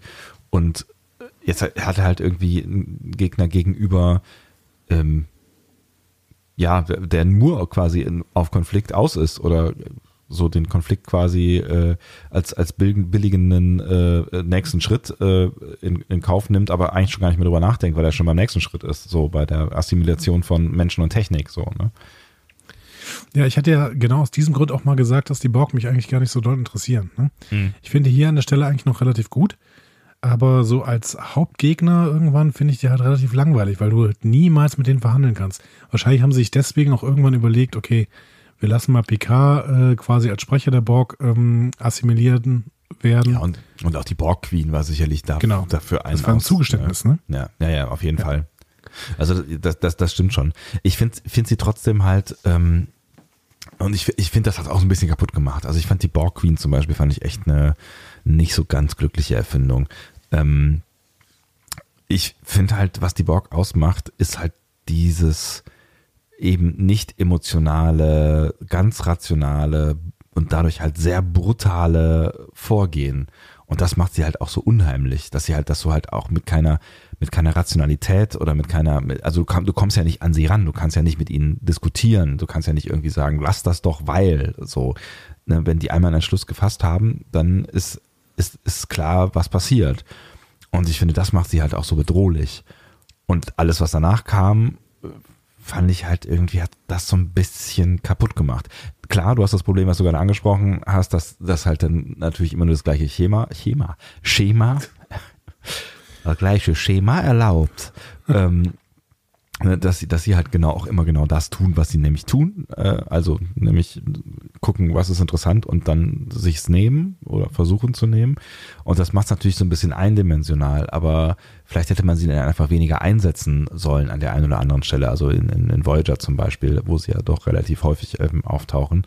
Ähm, weil solange sie fein dosiert aufgetaucht sind, haben sie halt für mich immer eine sehr besondere Bedrohung dargestellt. Ja, vielleicht ist das auch wirklich der Kniff. Ne? Also die Borg, wenn in dem Moment, wo die Borg zu oft auftreten, nervt dieses Schema und dann muss man sie irgendwie relativieren. Dann muss man tatsächlich so komische Moves machen wie die Borg Queen. Ähm, aber ähm, in TNG haben die Borg, finde ich, noch sehr, sehr gut funktioniert. Voll, ja, auf jeden Fall. Ich finde auch durchaus äh, am Anfang in, in Voyager, aber du hast schon recht, äh, äh, es geht ja dann irgendwann um nichts anderes mehr und ähm, vielleicht ist das, ist das ein bisschen too much gewesen. Ja. Ja, und sie werden auch wirklich ein bisschen relativiert, also dass die Voyager dann irgendwann mit dem Slipstream-Antrieb, der durch dieses Borg-Netzwerk fliegen darf. Hm. Ähm, ja, ist irgendwie alles ein bisschen strange. Ja. Ähm, aber da sind wir ja noch lange nicht. Wir sind jetzt erstmal wieder noch auf der Enterprise und ähm, Worf meldet sich, ne? nachdem Q eben sich auch noch gemeldet hat. Und Worf meldet sich und gibt durch, dass die Enterprise mit einem Traktorstrahl an den Borg-Kubus gekoppelt worden ist. Also ist jetzt Handlungsbedarf angesagt. Genau, das ist final dann endlich der Moment, wo die ähm, mal alle aufspringen und wieder auf die Brücke laufen. Ja. Außer Geinen, die bleibt äh, verwirrt sitzen. Gut, was soll die auch auf der Brücke? ja. Und ähm, auf der Brücke sieht man dann, dieser Traktorstrahl hält die Enterprise fest und zerstört die Schilde mit der Zeit. Ne? Mhm. Phaserfeuer scheint mal gar nichts zu bringen. Allerdings ähm, trifft Worf auch ständig nicht. Ne? Ist ja gedacht, schwer so. Warum schießt er denn immer da unten hin? So. Weil Picard sagt ihm am Anfang, ja, hör mal, zerstör doch mal diesen Traktorstrahl. Und Worf schießt, glaube ich, dreimal an eine völlig andere Stelle. Beim vierten Mal trifft er dann wirklich mit äh, so einem, ähm, mit so einem Sch- äh, Schuss dann wirklich mal äh, den Traktorstrahl. Aber da haben die Borg dann schon ein Stück aus der Enterprise rausgeschnitten, wie aus einem Stück Käse. Ne? Ist, ist vielleicht auch schwierig im Fliegen dann richtig zu zielen und so ein Viereck. Die fliegen nicht, ja, die stehen. Na, die bewegen sich bestimmt, oder? So ein bisschen. Vielleicht war auch Naja. Wind irgendwo. Die, also dieses Stück, das da aus der Enterprise rausgeschnitten worden ist, äh, war auf jeden Fall relativ groß, denn ähm, der Schadensreport berichtet, ähm, vier Decks sind, glaube ich, getroffen hm? und da mehrere Sektionen und 18 Personen werden vermisst. Was ich krass finde, ne? Also, ne, Ja. da sind jetzt 18 Leute aus der Enterprise Crew ähm, den Borg in die Hände gefallen. So, und das nur, wir erinnern uns zurück, äh, weil äh, Q einfach mal eben kurz ein Exempel statuieren will, ne? Ja. Ich erinnere nochmal daran, das ist kein rechtscha- rechtschaffener Charakter. Ne? Das Ja. ist, äh, der ist böse. So. Der hat 18 Menschen getötet gerade, mehr oder weniger. Genau. Was mich jetzt total irritiert und Picard sagt, okay, Konferenz. Die sind gerade freigekommen, dieser Traktorstrahl hat aufgehört und Picard sagt, okay, Konferenz. Warum hauen die denn nicht sofort ab? Das ist für mich völlig unverständlich. Ich glaube, weil sie sich überlegen, ob sie diese Menschen noch retten können. Also ich glaube, also das war für mich so der Moment, wo, wo ich gedacht habe, okay, jetzt überlegen sie, ähm, Rettungsmission, was machen wir jetzt? Also wir müssen die Leute zurückholen. Ja, aber das, das tun sie doch nie. Also das äh, tun sie in der ganzen Folge nicht. Ich glaube, die haben die schon abgeschrieben. Die wussten jetzt, okay, wenn das Ding da rausgeschnitten worden äh, ist, dann ist ja auch die Atmosphäre weg und dann, dann sind die tot. Die, ich glaube, die haben eher gedacht, okay, das Borgschiff ist jetzt außer Kontrolle, äh, be beziehungsweise außer Gefecht gesetzt mit den zwei Schüssen, die getroffen haben. Deswegen können wir jetzt auch da bleiben. Aber das habe ich überhaupt nicht verstanden. Ja, und ich meine, äh, äh, das, das sagen sie hinterher ja auch. Also ich meine, ähm, tatsächlich sagt das nicht auch irgendwer zu irgendwem, ich weiß nicht mehr genau, wir müssen die, die Chance nutzen, uns äh, die Technik der Borg anzugucken ähm, und um, um darauf vorbereitet zu sein, ähm, äh, oder besser vorbereitet zu sein auf nächstes äh, Treffen und als dann klar wird, dass sich die Technik der Borg äh, regeneriert und die Schäden quasi zurückgehen, dann bekommt Picard auch Panik und sagt, okay, wir müssen auf jeden Fall hier weg. Also das Genau. heißt, in dem Moment denkt er wahrscheinlich, okay, die, jetzt sind sie ungefährlich und wir können uns einen Vorteil verschaffen, indem wir uns angucken, wie die funktionieren. So. Ja, aber viel zu spät. Also unverständlich. Wir müssen mal kurz noch ein bisschen weiterreden, damit wir überhaupt dahin kommen. Ne? ähm, ja. In der nächsten Szene haben wir nämlich erstmal Jordi und Sonja, die unterhalten sich über die Reparaturen. Äh, Sonja hat aber nur die 18 Opfer im Kopf. Punkt. Dann gehen wir zu Geinen. Die berichtet nämlich gerade Data, Troy, Picard und Riker von den Borg. Und dann kommt Q dazu. Und der sagt, Entschuldigung, welches Gerät? Moment mal, Ihr habt da, ihr habt da ein Kommunikationsproblem, glaube ich. Ihr habt da. Also dieses Mikrofon da jetzt ausgemacht, das kann doch nicht wahr sein. Unglaublich. ihr habt da echt ein, echt ein Kommunikationsproblem. Andi, dann würde ich mal ganz von vorne anfangen. Ja, mit diesem Programmieren, das ist fürchterlich. Okay. Ähm, Q, wo war ich gerade? Q erzählt, äh, dass die Borg ähm, Nee. ganz anders sind als andere Spezies. Ne? Die, die kann man nicht so verstehen, wie das Picard eben immer verstanden haben will. Das hast du ja auch eben so quasi äh, nochmal deutlich gemacht. Und die hätten es halt nur auf den Konsum von Technologie ab, äh, abgesehen. Ne? Und dafür würden sie dann alles tun. Picard reagiert dann so, okay, Q, jetzt sag mir, dass das nur alles eine Illusion ist und äh, wir reiten gleich durch den Sherwood Forest zurück in unsere Zeit. Ne? So. So, ja. Aber nö. Alles ist real. Mhm. Ähm, und dann sagt Riker, ja gut, wenn alles real ist, dann stellen wir doch jetzt mal einen Außentrupp zusammen und gucken uns mal den Borg-Kubus genauer an. Und Geinen sagt, was? Warum? Hör auf damit. So, geht bitte. Ja, aber ähm, keiner hört auf Geinen, mal wieder. Ähm, und Worf, Data und Riker gehen tatsächlich. Was ein bisschen doof ist, ne? Was so ein bisschen auch wieder Q stützt, ne? Und seine, seine These, oder was heißt seine These, oder das, was er quasi hier zeigen will, ne? Also äh, es ist wieder Blümchenpflücken angesagt. Also sie wollen sich lieber angucken, wie. Ich meine, ich kann es ja auch ein Stück weit nachvollziehen, ne? Aus genannten Gründen, weil sie sich vielleicht einen technisch, einen taktischen Vorteil ähm, verschaffen können, dadurch, dass sie wissen, auf was sie sich da einstellen können. Und sie sind halt Forscher. So. Das heißt, man könnte natürlich schon auch argumentieren und sagen, okay, wir haben hier es mit einer Spezies zu tun, die keiner kennt, die anders tickt als alle anderen. Ähm, und wenn wir jetzt die Gelegenheit haben, ungefährlich, ohne mehr Leute zu, ähm, äh, zu, zu gefährden, da Informationen zu sammeln, ähm, ich meine, sie wissen an dem Punkt ja noch nicht, wie unfassbar gefährlich diese Borg wirklich sind. Also was sie gesehen haben, ist, dass sie technisch sehr fit sind. Ja, aber jetzt, also tut mir leid, jetzt, geh, jetzt muss ich dich unterbrechen, jetzt gehe ich Ja. auch nicht mehr mit. Was für ein Quatsch. Also Geinen hat sie gewarnt, Q hat sie gewarnt, ne? Gut. Da hast Ja. du eben gesagt, ja, aber das sind Forscher, die sind Optimisten, die können immer noch äh, locker irgendwie damit umgehen. Jetzt sind 18 Menschen gestorben und Geinen und Q warnen die wieder. Und sie hören wieder nicht darauf. Also jetzt kannst du mir nicht mehr erklären, ja, das sind halt Forscher und die wollen weiter forschen. Nee, die sind jetzt dumm. Die sind dumm und hauen nicht ab. So. Hm. Also das, das ist, das ist doch Quatsch, dass die das jetzt machen. Ich, ich, ich finde, ich, also mit dem, du, hast, du hast schon recht, das mit den, mit den 18 Menschen muss man natürlich irgendwie im Hinterkopf behalten und das wird auch so lapidar hier irgendwie weggeredet, außer Sonja, die äh, dank ihrer schauspielerischen Großleistung da äh, uns klar macht, dass das schon auch ein Verlust ist. Ähm, Ja, nichts gegen Trisha Neff. Die Entschuldigung, hat drei Brüste. auf jeden Fall. War die nicht grün? Ja. Ja, schauen wir drauf. Ähm, ja, also wenn du das im Hinterkopf hast, dann, dann, dann äh, will ich dir ein Stück weit zustimmen. Trotzdem kann ich irgendwie noch ein Stück weit nachvollziehen, wenn sie jetzt irgendwie das Gefühl haben, nach diesem, diesem Torpedobeschuss sind sie gerade keine Gefahr mehr und ich kann gefahrlos für die Crew hier vielleicht noch einen Vorteil ähm, ähm, mir erarbeiten und dafür sorgen, dass sowas genau nicht nochmal passiert, dass ich das dann zumindest den Gedanken schon ein Stück weit ähm, nachvollziehen kann. Ob ich da jetzt rüberbeamen müsste, weiß ich nicht. Strange. Na gut. Also ich habe mich da die ganze Zeit drüber aufgeregt, dass sie nicht wegfliegen. Ununterbrochen. Ich, ich habe ich hab diesen Reflex die ganze Zeit gehabt. Ich habe die ganze Zeit gedacht, so jetzt müsst ihr umdrehen, jetzt müsst ihr rumdrehen, jetzt müsst ihr umdrehen. Aber wir kennen die Borg halt auch. Ne? Ich meine, du hast recht, die wissen jetzt auch, was, was die Borg bedeuten können. Ne? Aber nochmal, wie gesagt, Vor allen Dingen wissen sie, dass sie völlig machtlos gegen die sind. Dieser erste Kampf, der war doch, das war doch, das hat doch, die haben doch keine Schnitte gehabt. aber sie haben gewonnen. Sie haben den Traktorstrahl abge, ähm, abgeschaltet, ja. Ja, und schon auch ein Loch in den, in den Würfel da ge, ge, geballert. Also sie, sie haben den Würfel ja schon auch irgendwie äh, kaputt gemacht. Und so kaputt, dass Picard ja dahinterher sagt, okay, gerade sind sie keine Gefahr für uns. Aber das Ding ist riesig groß und die haben so ein kleines Stück da rausgeschnitten. Ich weiß nicht. Ich weiß nicht, ich weiß nicht. Ja, gehen wir mal zu O'Brien. O'Brien beamt die drei nämlich rüber. Der ist ja äh, auf der Enterprise immer noch der Typ, der die äh, Regler hin, hoch und runter schiebt. Immerhin, aber das macht er gut. Das macht er richtig gut. Ja.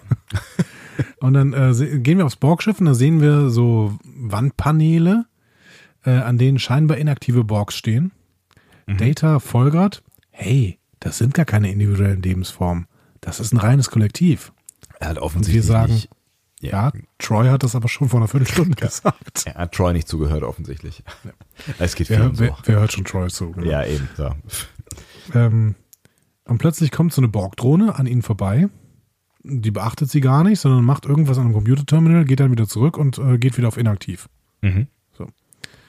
Und von den Gängen, auf denen die drei stehen, gibt es Abertausende im Schiff. Da wird so ein bisschen rausgebeamt, äh, rausgezoomt, wollte ich sagen. Ja. Ein geiler, ein geiler Zoom, oder? Also ein geiles, ich finde, das war ein geiler Moment. Also äh, ich musste schon auch an Matrix denken, so, aber es ist, äh, ja, fand ich, fand ich einen geilen Moment auf jeden Fall. Es ist eine schöne, Ja. eine schöne Szene. Ich musste da irgendwie an der Stelle so ein bisschen an Battlestar Galactica denken. Da gibt es ja auch so ein, so ein, so ein äh, Geburtsschiff, das so ein bisschen ähnlich aussieht. Ja, stimmt. Ähm, dann sehen wir, ähm, Picard redet mit O'Brien. Ich weiß gar nicht, ob das so oft vorkommt. Ich fand es irgendwie schön. Und er gibt ihm die Anweisung, das Außenteam sofort zurückzubeamen, falls irgendwas schief geht. So. Ähm, wo ich mich auch wieder gefragt habe, wenn Picard doch glaubt, dass irgendwas schief gehen könnte, warum beamt er sie nicht sofort zurück und fliegt weg? Naja. Ähm, die drei sind unterdessen auf so einer Geburtsstation der Borg, also so ein Kreissaal, ne, so ein Borg-Kreissaal angekommen. Und ähm, sie bemerken dann, ja, die Borg, die werden lebendig geboren und direkt nach der Geburt kriegen sie die ersten Implantate. Und liegen in Schubladen. Die Genau. legen ihre Babys in Schubladen. Ja. Schon, schon ein bisschen Schubladendenken, ne? Da habe ich mich tatsächlich gefragt, ähm, äh, ich, äh, sieht man das irgendwann nochmal? Also die Reproduktion von Borg, weil ähm, ich hatte halt äh, primär mal die Assimilation äh, im, äh, auf dem Schirm. Dass sie sich auch selber reproduzieren, hatte ich gar nicht mehr so richtig auf dem Schirm. Wusste ich jetzt auch nicht. Aber Hm. keine Ahnung.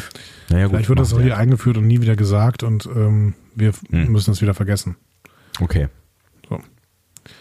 Ähm, und dann stellt sich Data an die Wand und sieht, hm, Moment mal, hier passiert irgendwas. Und er sieht, dass sich das Schiff regeneriert. Und endlich, endlich, endlich beamt Picard die drei zurück und befiehlt die Flucht. Mhm. Das Problem ist, das Schiff kommt hinterher und es kommt näher. Mhm.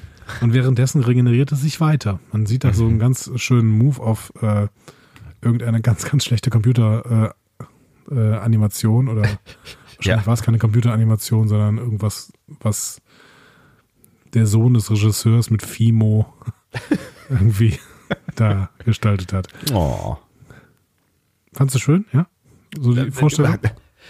Die, die Vorstellung ist ganz, ganz, ganz toll, aber es, die, die armen Special Effects Leute, wenn die das, Das war- hören. Also ich fand wirklich in der Folge war viel Gutes dabei. Ähm, ich fand auch diesen Zoom raus äh, auf diesem Borgschiff nicht so schlecht. Mhm. Aber dieser Blick kurz auf das sich regenerierende Borgschiff, das war, hat überhaupt nicht zum Rest gepasst. So. Ja, ja, es ist, ist so ein bisschen so wie, ähm, wie heißt das Wunder von der achten Straße oder sowas? Ja. Straße? Das Straße? der achten Straße. Der achten Straße. Da gibt's ja auch so, so Stop-Motion-Szenen, so wo, ne, also ich meine, die sind ja eh Stop- Stop-Motion-mäßig, glaube ich, ne, gemacht. Die, diese komischen Figuren. Das weiß ich nicht mehr. Die sahen für mich als Kind immer total real aus. Sind sie auch. Egal, also wir, wir halten fest, ist ähm, dieser Special-Effekt, äh, naja, mein Gott. Die Enterprise schießt auf den Kubus, Mhm. ähm, aber der nimmt keinen Schaden. Und dann erscheint Q auf der Brücke. Und der bleibt jetzt auch da erstmal. Mhm. Ähm, der macht Picard nochmal deutlich, dass der keine Chance hat. Schön finde ich, dass Q ab, ab diesem Zeitpunkt immer wieder Crewmitglieder hin und her beamt und selber ihren Platz einnimmt. Stimmt, ja. Also erst macht er das, glaube ich, mit Data, und dann macht er das mit Riker. Das gefällt mir. Ja, das ist schon irgendwie auch ganz cool. Also das, ja, also sowas muss Q halt machen. C cool. Cool. Ja. Ähm, Ah, ja. Wir bleiben auch in dieser vorbei. actiongeladenen äh, Szene da. Ne? Mhm. Die, die Borg haben aufgeschlossen und schießen und ähm, sie schießen aber irgendwie nicht, ähm, also keine, keine Schüsse, die irgendwas zerstören sollen, sondern Schüsse, die die Schilde nur schwächen. Ne, es ist auch wieder ganz cool. Das ist wieder so ein taktisches Vorgehen. Ne? Also analysiert, cool.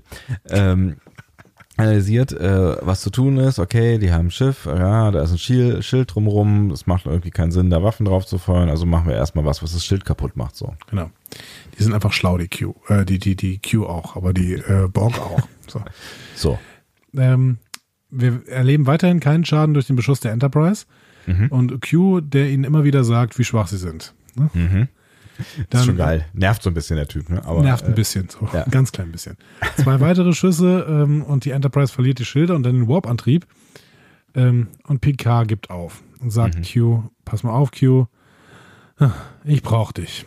So, kra- krasser, krasser Move, ne? Also Ja. das ist echt äh, ganz schön bitter. ganz schön bitter für Picard, der, der wollte das garantiert nicht. Mhm. Also der hat sich seine letzten 24 Stunden auch anders vorgestellt, als er morgens aufgestanden ist. Ne? Definitiv. Ähm, ja, und äh, Q schnipst und die Enterprise ist wieder zurück im bekannten Raum und weg von Mhm. den Borg. Ähm, Q lobt Picard dann dafür, dass er sich äh, entschieden hat, so Mhm. wie er sich entschieden hat. Und ähm, Picard beschwert sich natürlich über die Toten. Mhm. Q macht dann äh, deutlich, ja, ähm, Leute, ihr müsst halt auch kapieren, dass der Preis für eure Mission ist der Tod von Menschen. Und das ist halt hier auch passiert. Mhm. Eine Argumentation, die so ein bisschen hinkt, ne? Weil wenn die ganz normal in ihren Raum da rumgeflogen wären, wär, wären da eventuell nicht 18 Leute gestorben. Möglicherweise, aber er wollte ja was an, ne, er wollte ja quasi dieses Exempel äh, statuieren am Ende. Ja. Wa- Warum auch immer, da reden wir vielleicht gleich noch drüber. Ja, und damit ist Q aber erstmal weg. Ne? Und Mhm. ähm, wir sehen dann noch eine Abschlussszene, da spielen Picard und Geinen dreidimensionales Schach Mhm. Und unterhalten sich über das, was passiert ist. Und Geinen kündigt an, dass die Borg jetzt kommen werden. Mhm. Picard folgert dann, dass Q vielleicht sogar etwas Gutes erreicht haben könnte. Die Menschen können sich nun vorbereiten. Finde ich ein, also bis, bis dahin habe ich irgendwie gedacht, was ein Kack. Also was ein Scheiß, das, ne, was, was für ein überflüssiger Kack den Q da gemacht hat. Und dann kommt Picard mit einer, einer, einem positiven Dreh dieser ganzen Geschichte. Das fand ich erstmal tatsächlich etwas äh, überraschend. Ja, schon, ich auch. Ähm, aber er hat natürlich irgendwie recht, ne? Weil ähm, Q wollte genau das, ne? Wollte, dass die Menschen kapieren, dass sie, äh, dass es im Weltraum Gefahren gibt, denen sie nicht gewachsen sind. Mhm. Und Picard nimmt das jetzt doch wieder als positive Nachricht mit. Also da, da ist er dann doch intelligent genug, um zu sagen, ähm, an der Stelle, also bei aller Kritik an Q, das muss man ihm lassen, wir sind jetzt be besser vorbereitet. Hm. Ich finde es ganz schön, dieses, das, dieses Gespräch am Abschluss finde ich allgemein schön, weil Geinen sagt auch, ja, ich glaube, eines Tages können wir uns mit den Borg hinsetzen und uns unterhalten. Ne? Mhm. Und das passiert ja einige Staffeln später wirklich, nämlich äh, in Staffel 5. Ne? Ähm, da da gibt es die Folge I, Borg, ne? Mhm. Staffel 5, Folge 23. Und da finden sie ja so eine einzelne Drohne und die äh, heißt dann später You. Mhm. Und äh, mit der können sie eben unterhalten. Ne? Und mit Ja. Seven of Nine passiert es natürlich später auch nochmal. Klar, ja. Ähm, was ich dich jetzt erstmal äh, fragen will hier zum Abschluss, weil ich da die ganze Zeit drüber nachgedacht habe. Zeitsprung mit Q, äh, mit Q? heißt die Folge auf Deutsch? Ähm, Warum eigentlich? das, ist eine gute Frage, weil es war kein Zeitsprung, es war ein Raumsprung, aber kein Zeitsprung. Also es gibt zumindest keinen Anlass dafür zu, zu glauben, dass es einer gewesen wäre. Ich habe da lange drüber nachgedacht. Ich finde jetzt mittlerweile, wenn die da, also ich weiß nicht, ob die daran gedacht haben oder sich einfach nur vertan haben, ähm, aber vielleicht ist es ja auch eine Art Zeitsprung, denn im Prinzip lässt Q ja die Föderation und die Borg hier einen Zeitsprung in ihrer Entwicklung machen. Also die Borg werden jetzt beschleunigt in Richtung Föderationsgebiet reisen und die Föderation wird sich beschleunigt um Abwehrmaßnahmen kümmern. Also im Endeffekt ist es so ein bisschen so ein Zeitsprung, was die, ja, was die Mentalität und die Entwicklung von Technologie angeht. Vielleicht auch. Wow. Also da, da, da, äh, da musst du, hast, da hast du ganz schön für arbeiten müssen, dass du den Titel, dem Titel noch irgendwie eine Art Sinn äh, unterbringen kannst. Das ist meine In- tiefe Dankbarkeit äh, zu Sat 1 das, oder, oder ZDF oder wer hat das eigentlich gezeigt hier zuerst? Das ist in Ähm, der Staffel 2 ZDF. ja, dass die das äh, überhaupt gemacht haben. Gut, ZDF ist auch wirklich bekannt für schlechte äh, Episodentitel. Das heißt, ähm, eventuell haben die nicht dran gedacht und haben sich einfach nur vertan.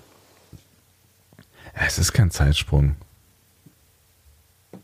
Es ist, es ist definitiv kein Zeitsprung, das, so viel können wir sagen. Vielleicht Ja. haben sie auch wieder gedacht, dass Lichtjahre ein, eine Zeiteinheit wäre. Worum geht's? Also hat jemand die Folge gesehen? Worum geht's noch gleich? Ja, die sind da irgendwie irgendwo anders. Hat jemand geschnipst und dann waren sie irgendwie in der Vergangenheit. Oder war es die Zukunft? Sache ist egal. Zeitsprung. Schreib Zeitsprung. Ähm, ja, was sagst du jetzt? Wozu? Keine Ahnung, zum Wetter. Zur Folge, Mann. Ähm, ich, fand, ich fand die tatsächlich, äh, mich hat die total gepackt. Ähm, du hast recht, äh, was mit dem, was du am Anfang also schon an, an Kritik gesagt hast. Der, ähm, der Jordi äh, Sonja Strang ist vollständig zu vernachlässigen. Ähm, und sie braucht so ein bisschen, um in Schwung zu kommen, die Folge. Aber ich fand sie total ähm, intensiv und auch total spannend. Ähm, und ich habe auch noch lange darüber nachgedacht. Ähm, weil ich es weil ich's mega spannend finde, zu überlegen, warum Q das eigentlich macht, weil der verschwindet ja dann hinterher. Es ist ja auch nicht mehr die Rede davon, dass er dann irgendwie Mitglied, Mitglied in der Crew sein will und äh, irgendwie geht's ja darum, dass, dass, dass er ein Exempel statuieren wollte, aber warum? Und das, das finde ich halt irgendwie ganz spannend, sich mal zu überlegen, weil was hat so ein, so ein übermächtiges Wesen eigentlich äh, mit, den, mit den Menschen am Hut? Also was, was Ja. interessiert ihn so, ne?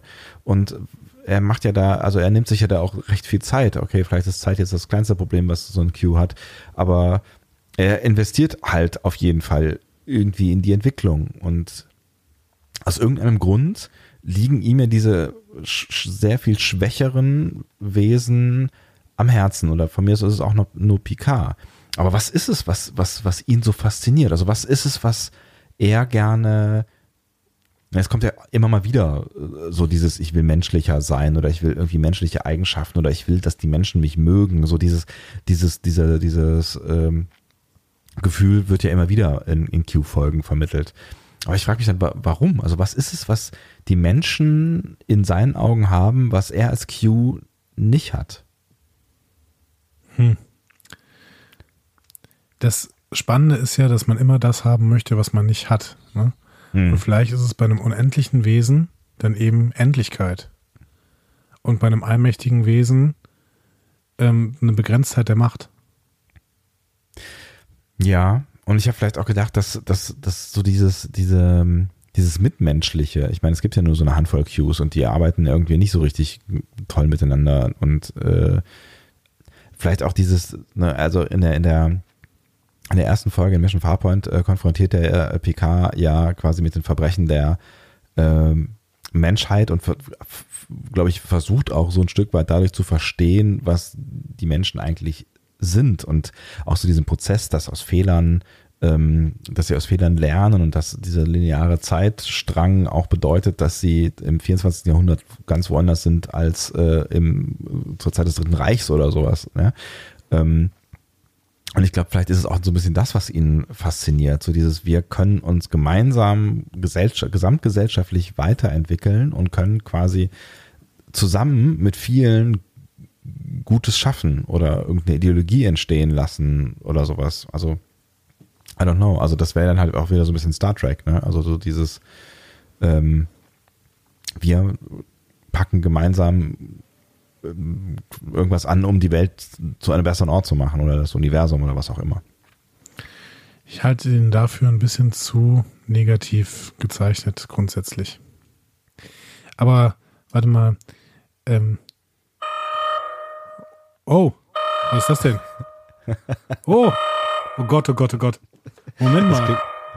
Klingelt dein Wecker? Musst du, musst du raus? Haben wir zu lange Nein, geredet? nein, das ist, das ist, ich weiß, das ist unsere neue Kategorie. Drei Fragen an Herrn Sonntag. Uh, Das klingt wirklich ein bisschen wie ein Wecker. ähm, das war der äh, Alarmton der Voyager. Mein Gott. Tatsächlich, Entschuldigung Natürlich. bitte. Ähm, Herr Sonntag, erste Frage. Die Enterprise uns- für, Sie, bitte? Sieht's mir uns für, dieses, äh, für Ja, diese wir, wir, Fragen? für diese Kategorie sitzen wir uns. Herr Dom, bitte.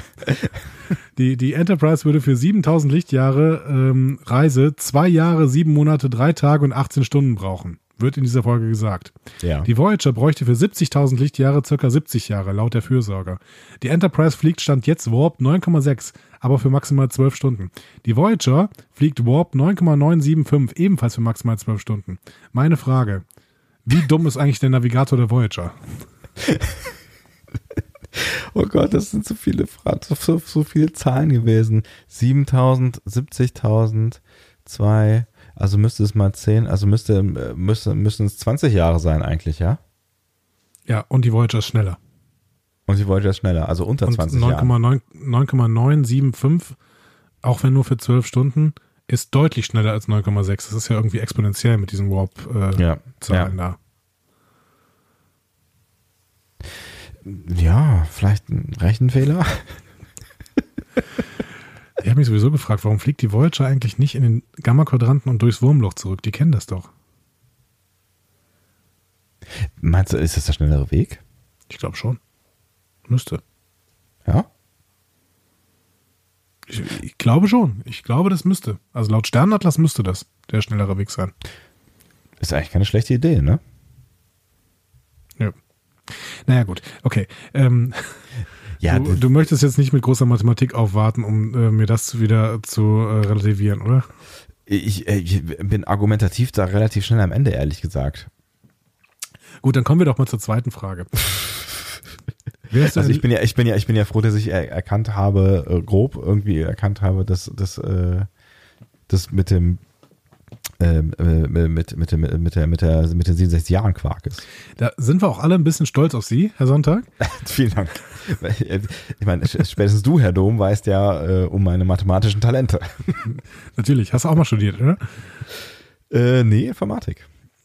Das, Ja, hat, das hat durchaus was mit Mathe zu tun. ich dachte, du hast alles studiert. Ich habe alles studiert. Zweite Frage. Wärst du lieber ein Wesen ohne, ohne Identität in einem kollektiven Bewusstsein oder ein allmächtiges Wesen in einer Hybridexistenz zwischen menschlicher Realität und überzeitlichem Kontinuum? Zweites. Obwohl ich das, schon zugeben muss, dass irgendwie so ein kollektives Gedächtnis oder ein kollektives, kollektives Gedanken, also einfach mal, ich würde schon mal gerne wissen, wie das ist, wie sich das anfühlt, aber ich bin schon auch sehr gerne Individuum. Ich meine, ich kenne auch nichts anderes, als ein Individuum zu sein. Aber der Gedanke, allmächtig zu sein, macht mir deutlich mehr Spaß als der Gedanke, mit meiner Individualität unterzugehen. Es ist immer so die philosophische Frage, wärst du lieber der unzufriedene Sokrates oder das zufriedene Schwein, ne? da sind wir wieder. Es ist wirklich eine tierlastige Folge heute. Stimmt, richtig. Aber ähm, ich glaube, Q ist unglücklicher als ein Borg. Ja, das definitiv. Also das definitiv. Ich bin mir auch gar nicht so sicher, ob ein Borg die Möglichkeit hat, unglücklich zu sein. Also wo du Q eben angesprochen hast, ich glaube, der hat schon Phasen von Unglück, aber, ähm, ja, aber halt, weil, er vom Kollektiv, Kollektiv getrennt ist. Ja. Oh, das haben wir schön gesagt. Ja, nicht wahr? Hm. Also ich würde mich, ich, keine Ahnung, ich glaube, ich würde mich trotzdem äh, für Zweiteres entscheiden, weil dann kann ich ja immer noch als allmächtiges Wesen mich mal für einen Tag äh, ins Kollektiv einklinken und äh, mir mal anschauen, wie das ist. Naja, das Kontinuum ist ja auch sowas wie ein Kollektiv, ne? Oder habe ich das falsch verstanden? Ja, das, das ist ich einfach nur diese, diese überzeitliche Sphäre, in der die halt existieren. Ich habe das auch noch nicht so ganz gecheckt, was das Kontinuum eigentlich ist. Abgesehen davon, dass es halt irgendwie eine, eine Western Ranch, also ein, Stimmt, richtig. Das ist ja eine Ranch, genau. ja, eine, irgendeine, irgendeine Kulisse von irgendeinem Western, der noch rumstand im Nebenstudio. Finde ich gut. Nehmt einfach die Kulisse. Baut, baut eine Story drumrum. Ah, ihr habt Ja. den Sherwood Forest. Alles klar. Q, bitte. Also Ähm, läuft das, glaube ich, da wirklich. So, dritte Frage. Mhm. Q in Discovery. Was sagst du?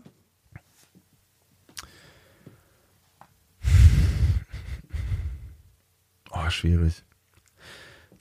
Irgendwie habe ich das Gefühl, der, der gehört in, in, ins 24. Jahrhundert und in die Zeit von Voyager und DS9 und äh, TNG und irgendwie nicht. Also irgendwie wäre es witzig, aber irgendwie habe ich das Gefühl, er hat da nicht mehr so richtig was zu suchen. Also nicht mehr, äh, ne, es nicht, weil, also nicht mehr passt natürlich nicht, weil es vorher spielt, nicht mehr passt insofern, als dass es irgendwie, als dass die Zeit vorbei ist für diesen Charakter so ein bisschen, finde ich. Also ich finde es, ich finde es schon irgendwie spannend, aber es müsste, es müsste irgendwie sehr gut in eine Story reinpassen. Hm. Denn die neue PK-Serie, da hatten wir auch schon mal überlegt, Q in der neuen PK-Serie. Da kann ich mir das gut vorstellen. Da gehört er auch irgendwie hin. Ich kann es überhaupt gar nicht argumentativ begründen, aber irgendwie habe ich das Gefühl, er er gehört nicht zu Discovery. Vielleicht auch, weil, also,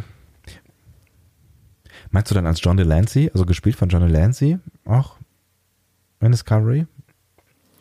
Ja, muss ja nicht sein. Ne? Das kann ja auch irgendein anderer Q sein. Oder eine Q. Haben wir ja auch, glaube ich, einen Voyager gehabt, wenn ich mich richtig Hm. erinnere. Ja, ich weiß, kann es mir gerade noch nicht so richtig vorstellen, dass es irgendwie plotmäßig passt. Ich wäre positiv skeptisch. Sehr schön. Dann schließen wir die äh, Kategorie mal wieder ab. Moment. Oh, please. Nicht nochmal den Wecker tun, das ist, das ist, das gibt Es, mir hat, das es, Gefühl. es läuft aber irgendwas. Ich habe das falsche Video gewählt hier gerade. Das ist, das ist ein Tribble oder was? Das ist der blaue Alarm. Ah, ich Gewesen. verstehe. Auch schön. Na gut. Ja. Ah, ich mag diese Kategorie. Da kannst Ich du mal richtig viel, richtig viel reden, ohne dass ich die ganze Zeit dazwischen quatsche. Das ist toll, das gefällt mir auch gut. ist mir auch schon aufgefallen. Immer wenn ich anfange zu reden, dann sagst du irgendwas. Was sagst du denn zur Folge eigentlich? Also ich habe sie ausgesucht. Ähm, Ja, ich, ich finde es gut, dass du sie ausgesucht hast und ähm, ich habe sie auch in guter Erinnerung und ich ähm, mochte sie auch jetzt, als ich sie gesehen habe, aber ähm, also eine Lieblingsfolge ist es für mich nicht, das ist aber gar nicht so schlimm, Mhm. ähm, weil da sind einfach, äh, also ich finde, die hat zu große Schwächen. Einerseits in der, meiner Meinung nach, nicht zu übersehenden Blödheit der Crew. Aber darum geht es ja auch ein Stück weit. Ich finde, darum ja, geht's ja auch natürlich ein geht's. Ja, du hast, du hast völlig recht. Also äh, das, das ist eigentlich die Handlung. Dementsprechend bin ich vielleicht zu blöd, um, um diese Handlung im Prinzip ernsthaft einzuschätzen. Hm. Aber ich möchte teilweise Picard anschreien und sagen, flieg doch endlich weg. Du wirst von allen gewarnt. Hör auf damit. So. Aber ich ähm, glaube, auch darum geht's so ein Stück weit. Ja, eben. Aber ich möchte trotzdem nicht diese Tendenz haben, Hm. zu schreien. so. Und ähm, das andere ist, also tut mir leid, Jordi und Sonja, Ja, das war Gott. Murks. Das war ein ganzes Klo. ja, total. Aber das sind vielleicht irgendwie alles in allem in Summe vielleicht irgendwie drei Minuten unserer Lebenszeit, die uns Jordi und Sonja da äh, verschwendet haben. Ja, aber drei Minuten, die mir für eine perfekte Folge eben drei Minuten zu viel sind. Hm. Ja, sie ist, sie ist natürlich jetzt, ne, das ist natürlich auch echt immer schwer miteinander zu vergleichen. ne. Sie ist jetzt nicht komplett perfekt durchstrukturiert oder durchinszeniert. Aber ich finde, da ist total viel Spannendes drin, angefangen von der Definitiv. Begegnung irgendwie Geinen und Q. Das finde ich total spannend. Ich finde Geinen, über Geinen haben wir hier viel erfahren, das finde ich total spannend.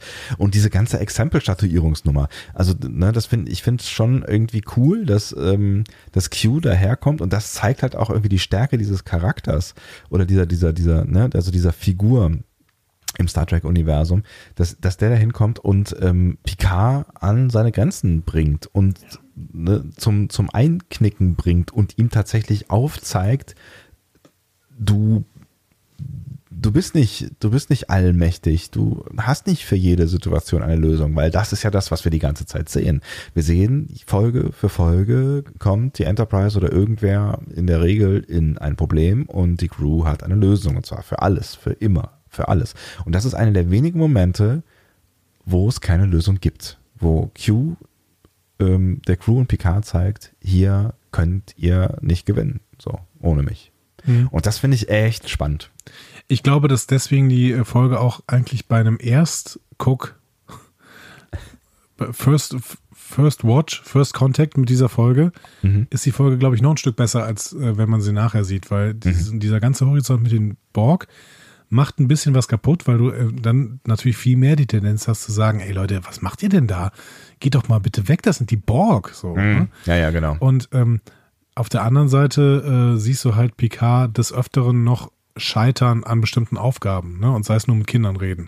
Ja, Das klar, heißt, ne, ähm, das, das ist schon, aber ich, äh, eigentlich ist, ist die Serie ja so konzipiert. Ähm, Enterprise kommt in ein Problem, Crew rödelt rum, am Ende Problem gelöst. Und das äh, eigentlich ja jede Folge, immer, immer und immer wieder. Genau. Aber später halt nicht mehr unbedingt. So.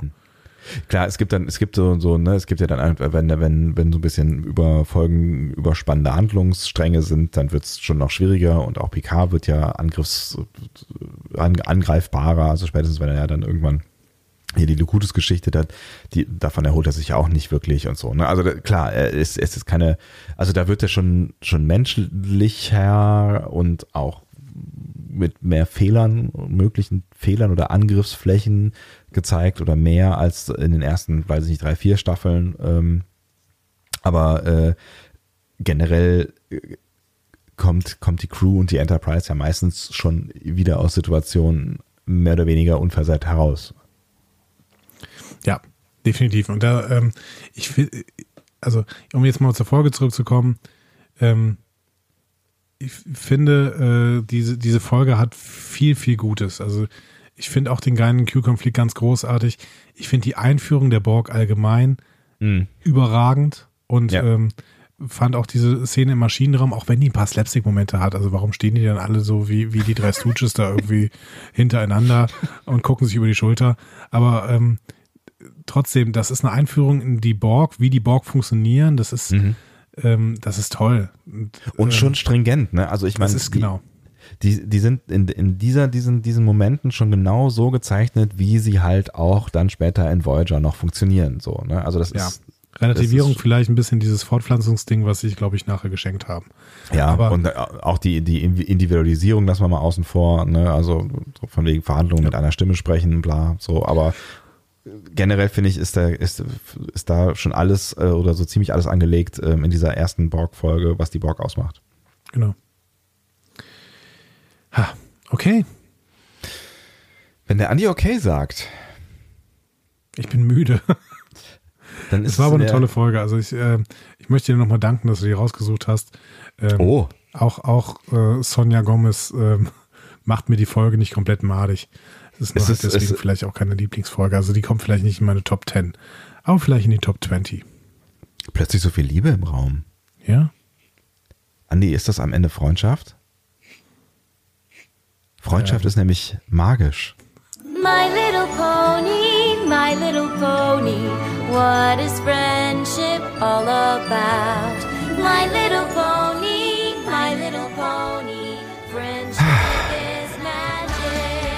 Ist das unser neues Jingle für den Schluss? Ich bin mir nicht so ganz sicher, aber ähm, warum eigentlich nicht? Was wir natürlich darüber nicht vergessen sollten, über diese ganze Freundschaft und die Herzchen, die hier hin und her fliegen und die kleinen Ponys, die äh, können die eigentlich fliegen? Ich, bestimmt. Die können alles. Ich überlege gerade, haben die Flügel? Ich weiß gar nicht mehr genau. Ich kenne eh nur das Spielzeug. Sollten wir nicht vergessen, dass es eine nächste Folge geben muss. Also nicht nur von uns, sondern auch als Hausaufgabe und Vorbereitung. Kannst du, kannst du da noch, hast du da noch irgendwas in petto oder äh, ähm, ja, ich habe da was im Petto. Ich habe mir da zumindest was aufgeschrieben. Und zwar würde ich gerne nochmal eine Voyager-Folge machen. Ja, ich bin's. Mensch, ähm, Andi, eine Voyager-Folge. genau. Ist das schön? Und äh, zwar mit dem wunderbaren Robert Picardo in der Hauptrolle, ne, dem Doktor. Da bin ich dabei. Ja, Den, äh, den äh, haben wir auch nochmal sehr schätzen gelernt bei der FedCon. Ne? Er absolut. spricht Deutsch, singt und beleidigt Trump. ähm, und, Das hast du ähm, sehr schön zusammengefasst. und zwar würde ich gerne mal die Folge Living Witness besprechen. Staffel 4, Episode 23, Living Witness von 1998. Das ist eure Hausaufgabe. Und wenn ihr das macht, dann kann es auch vielleicht mit euch und Freundschaft klappen.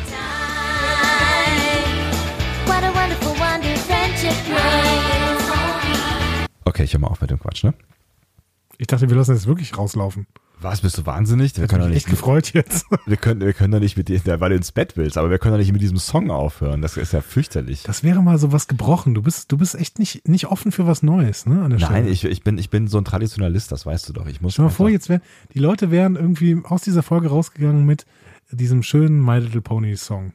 er ist in Und meinem wir Kopf werden, eh wir wären von der GEMA verklagt worden. äh, Bezug, das ist das Zitatrecht hier. Wir haben über Ponys auch geredet, oder? Also wir haben ausführlich über Ponys Aber geredet. nicht die ganze Zeit, als wir drüber gequatscht haben, oder?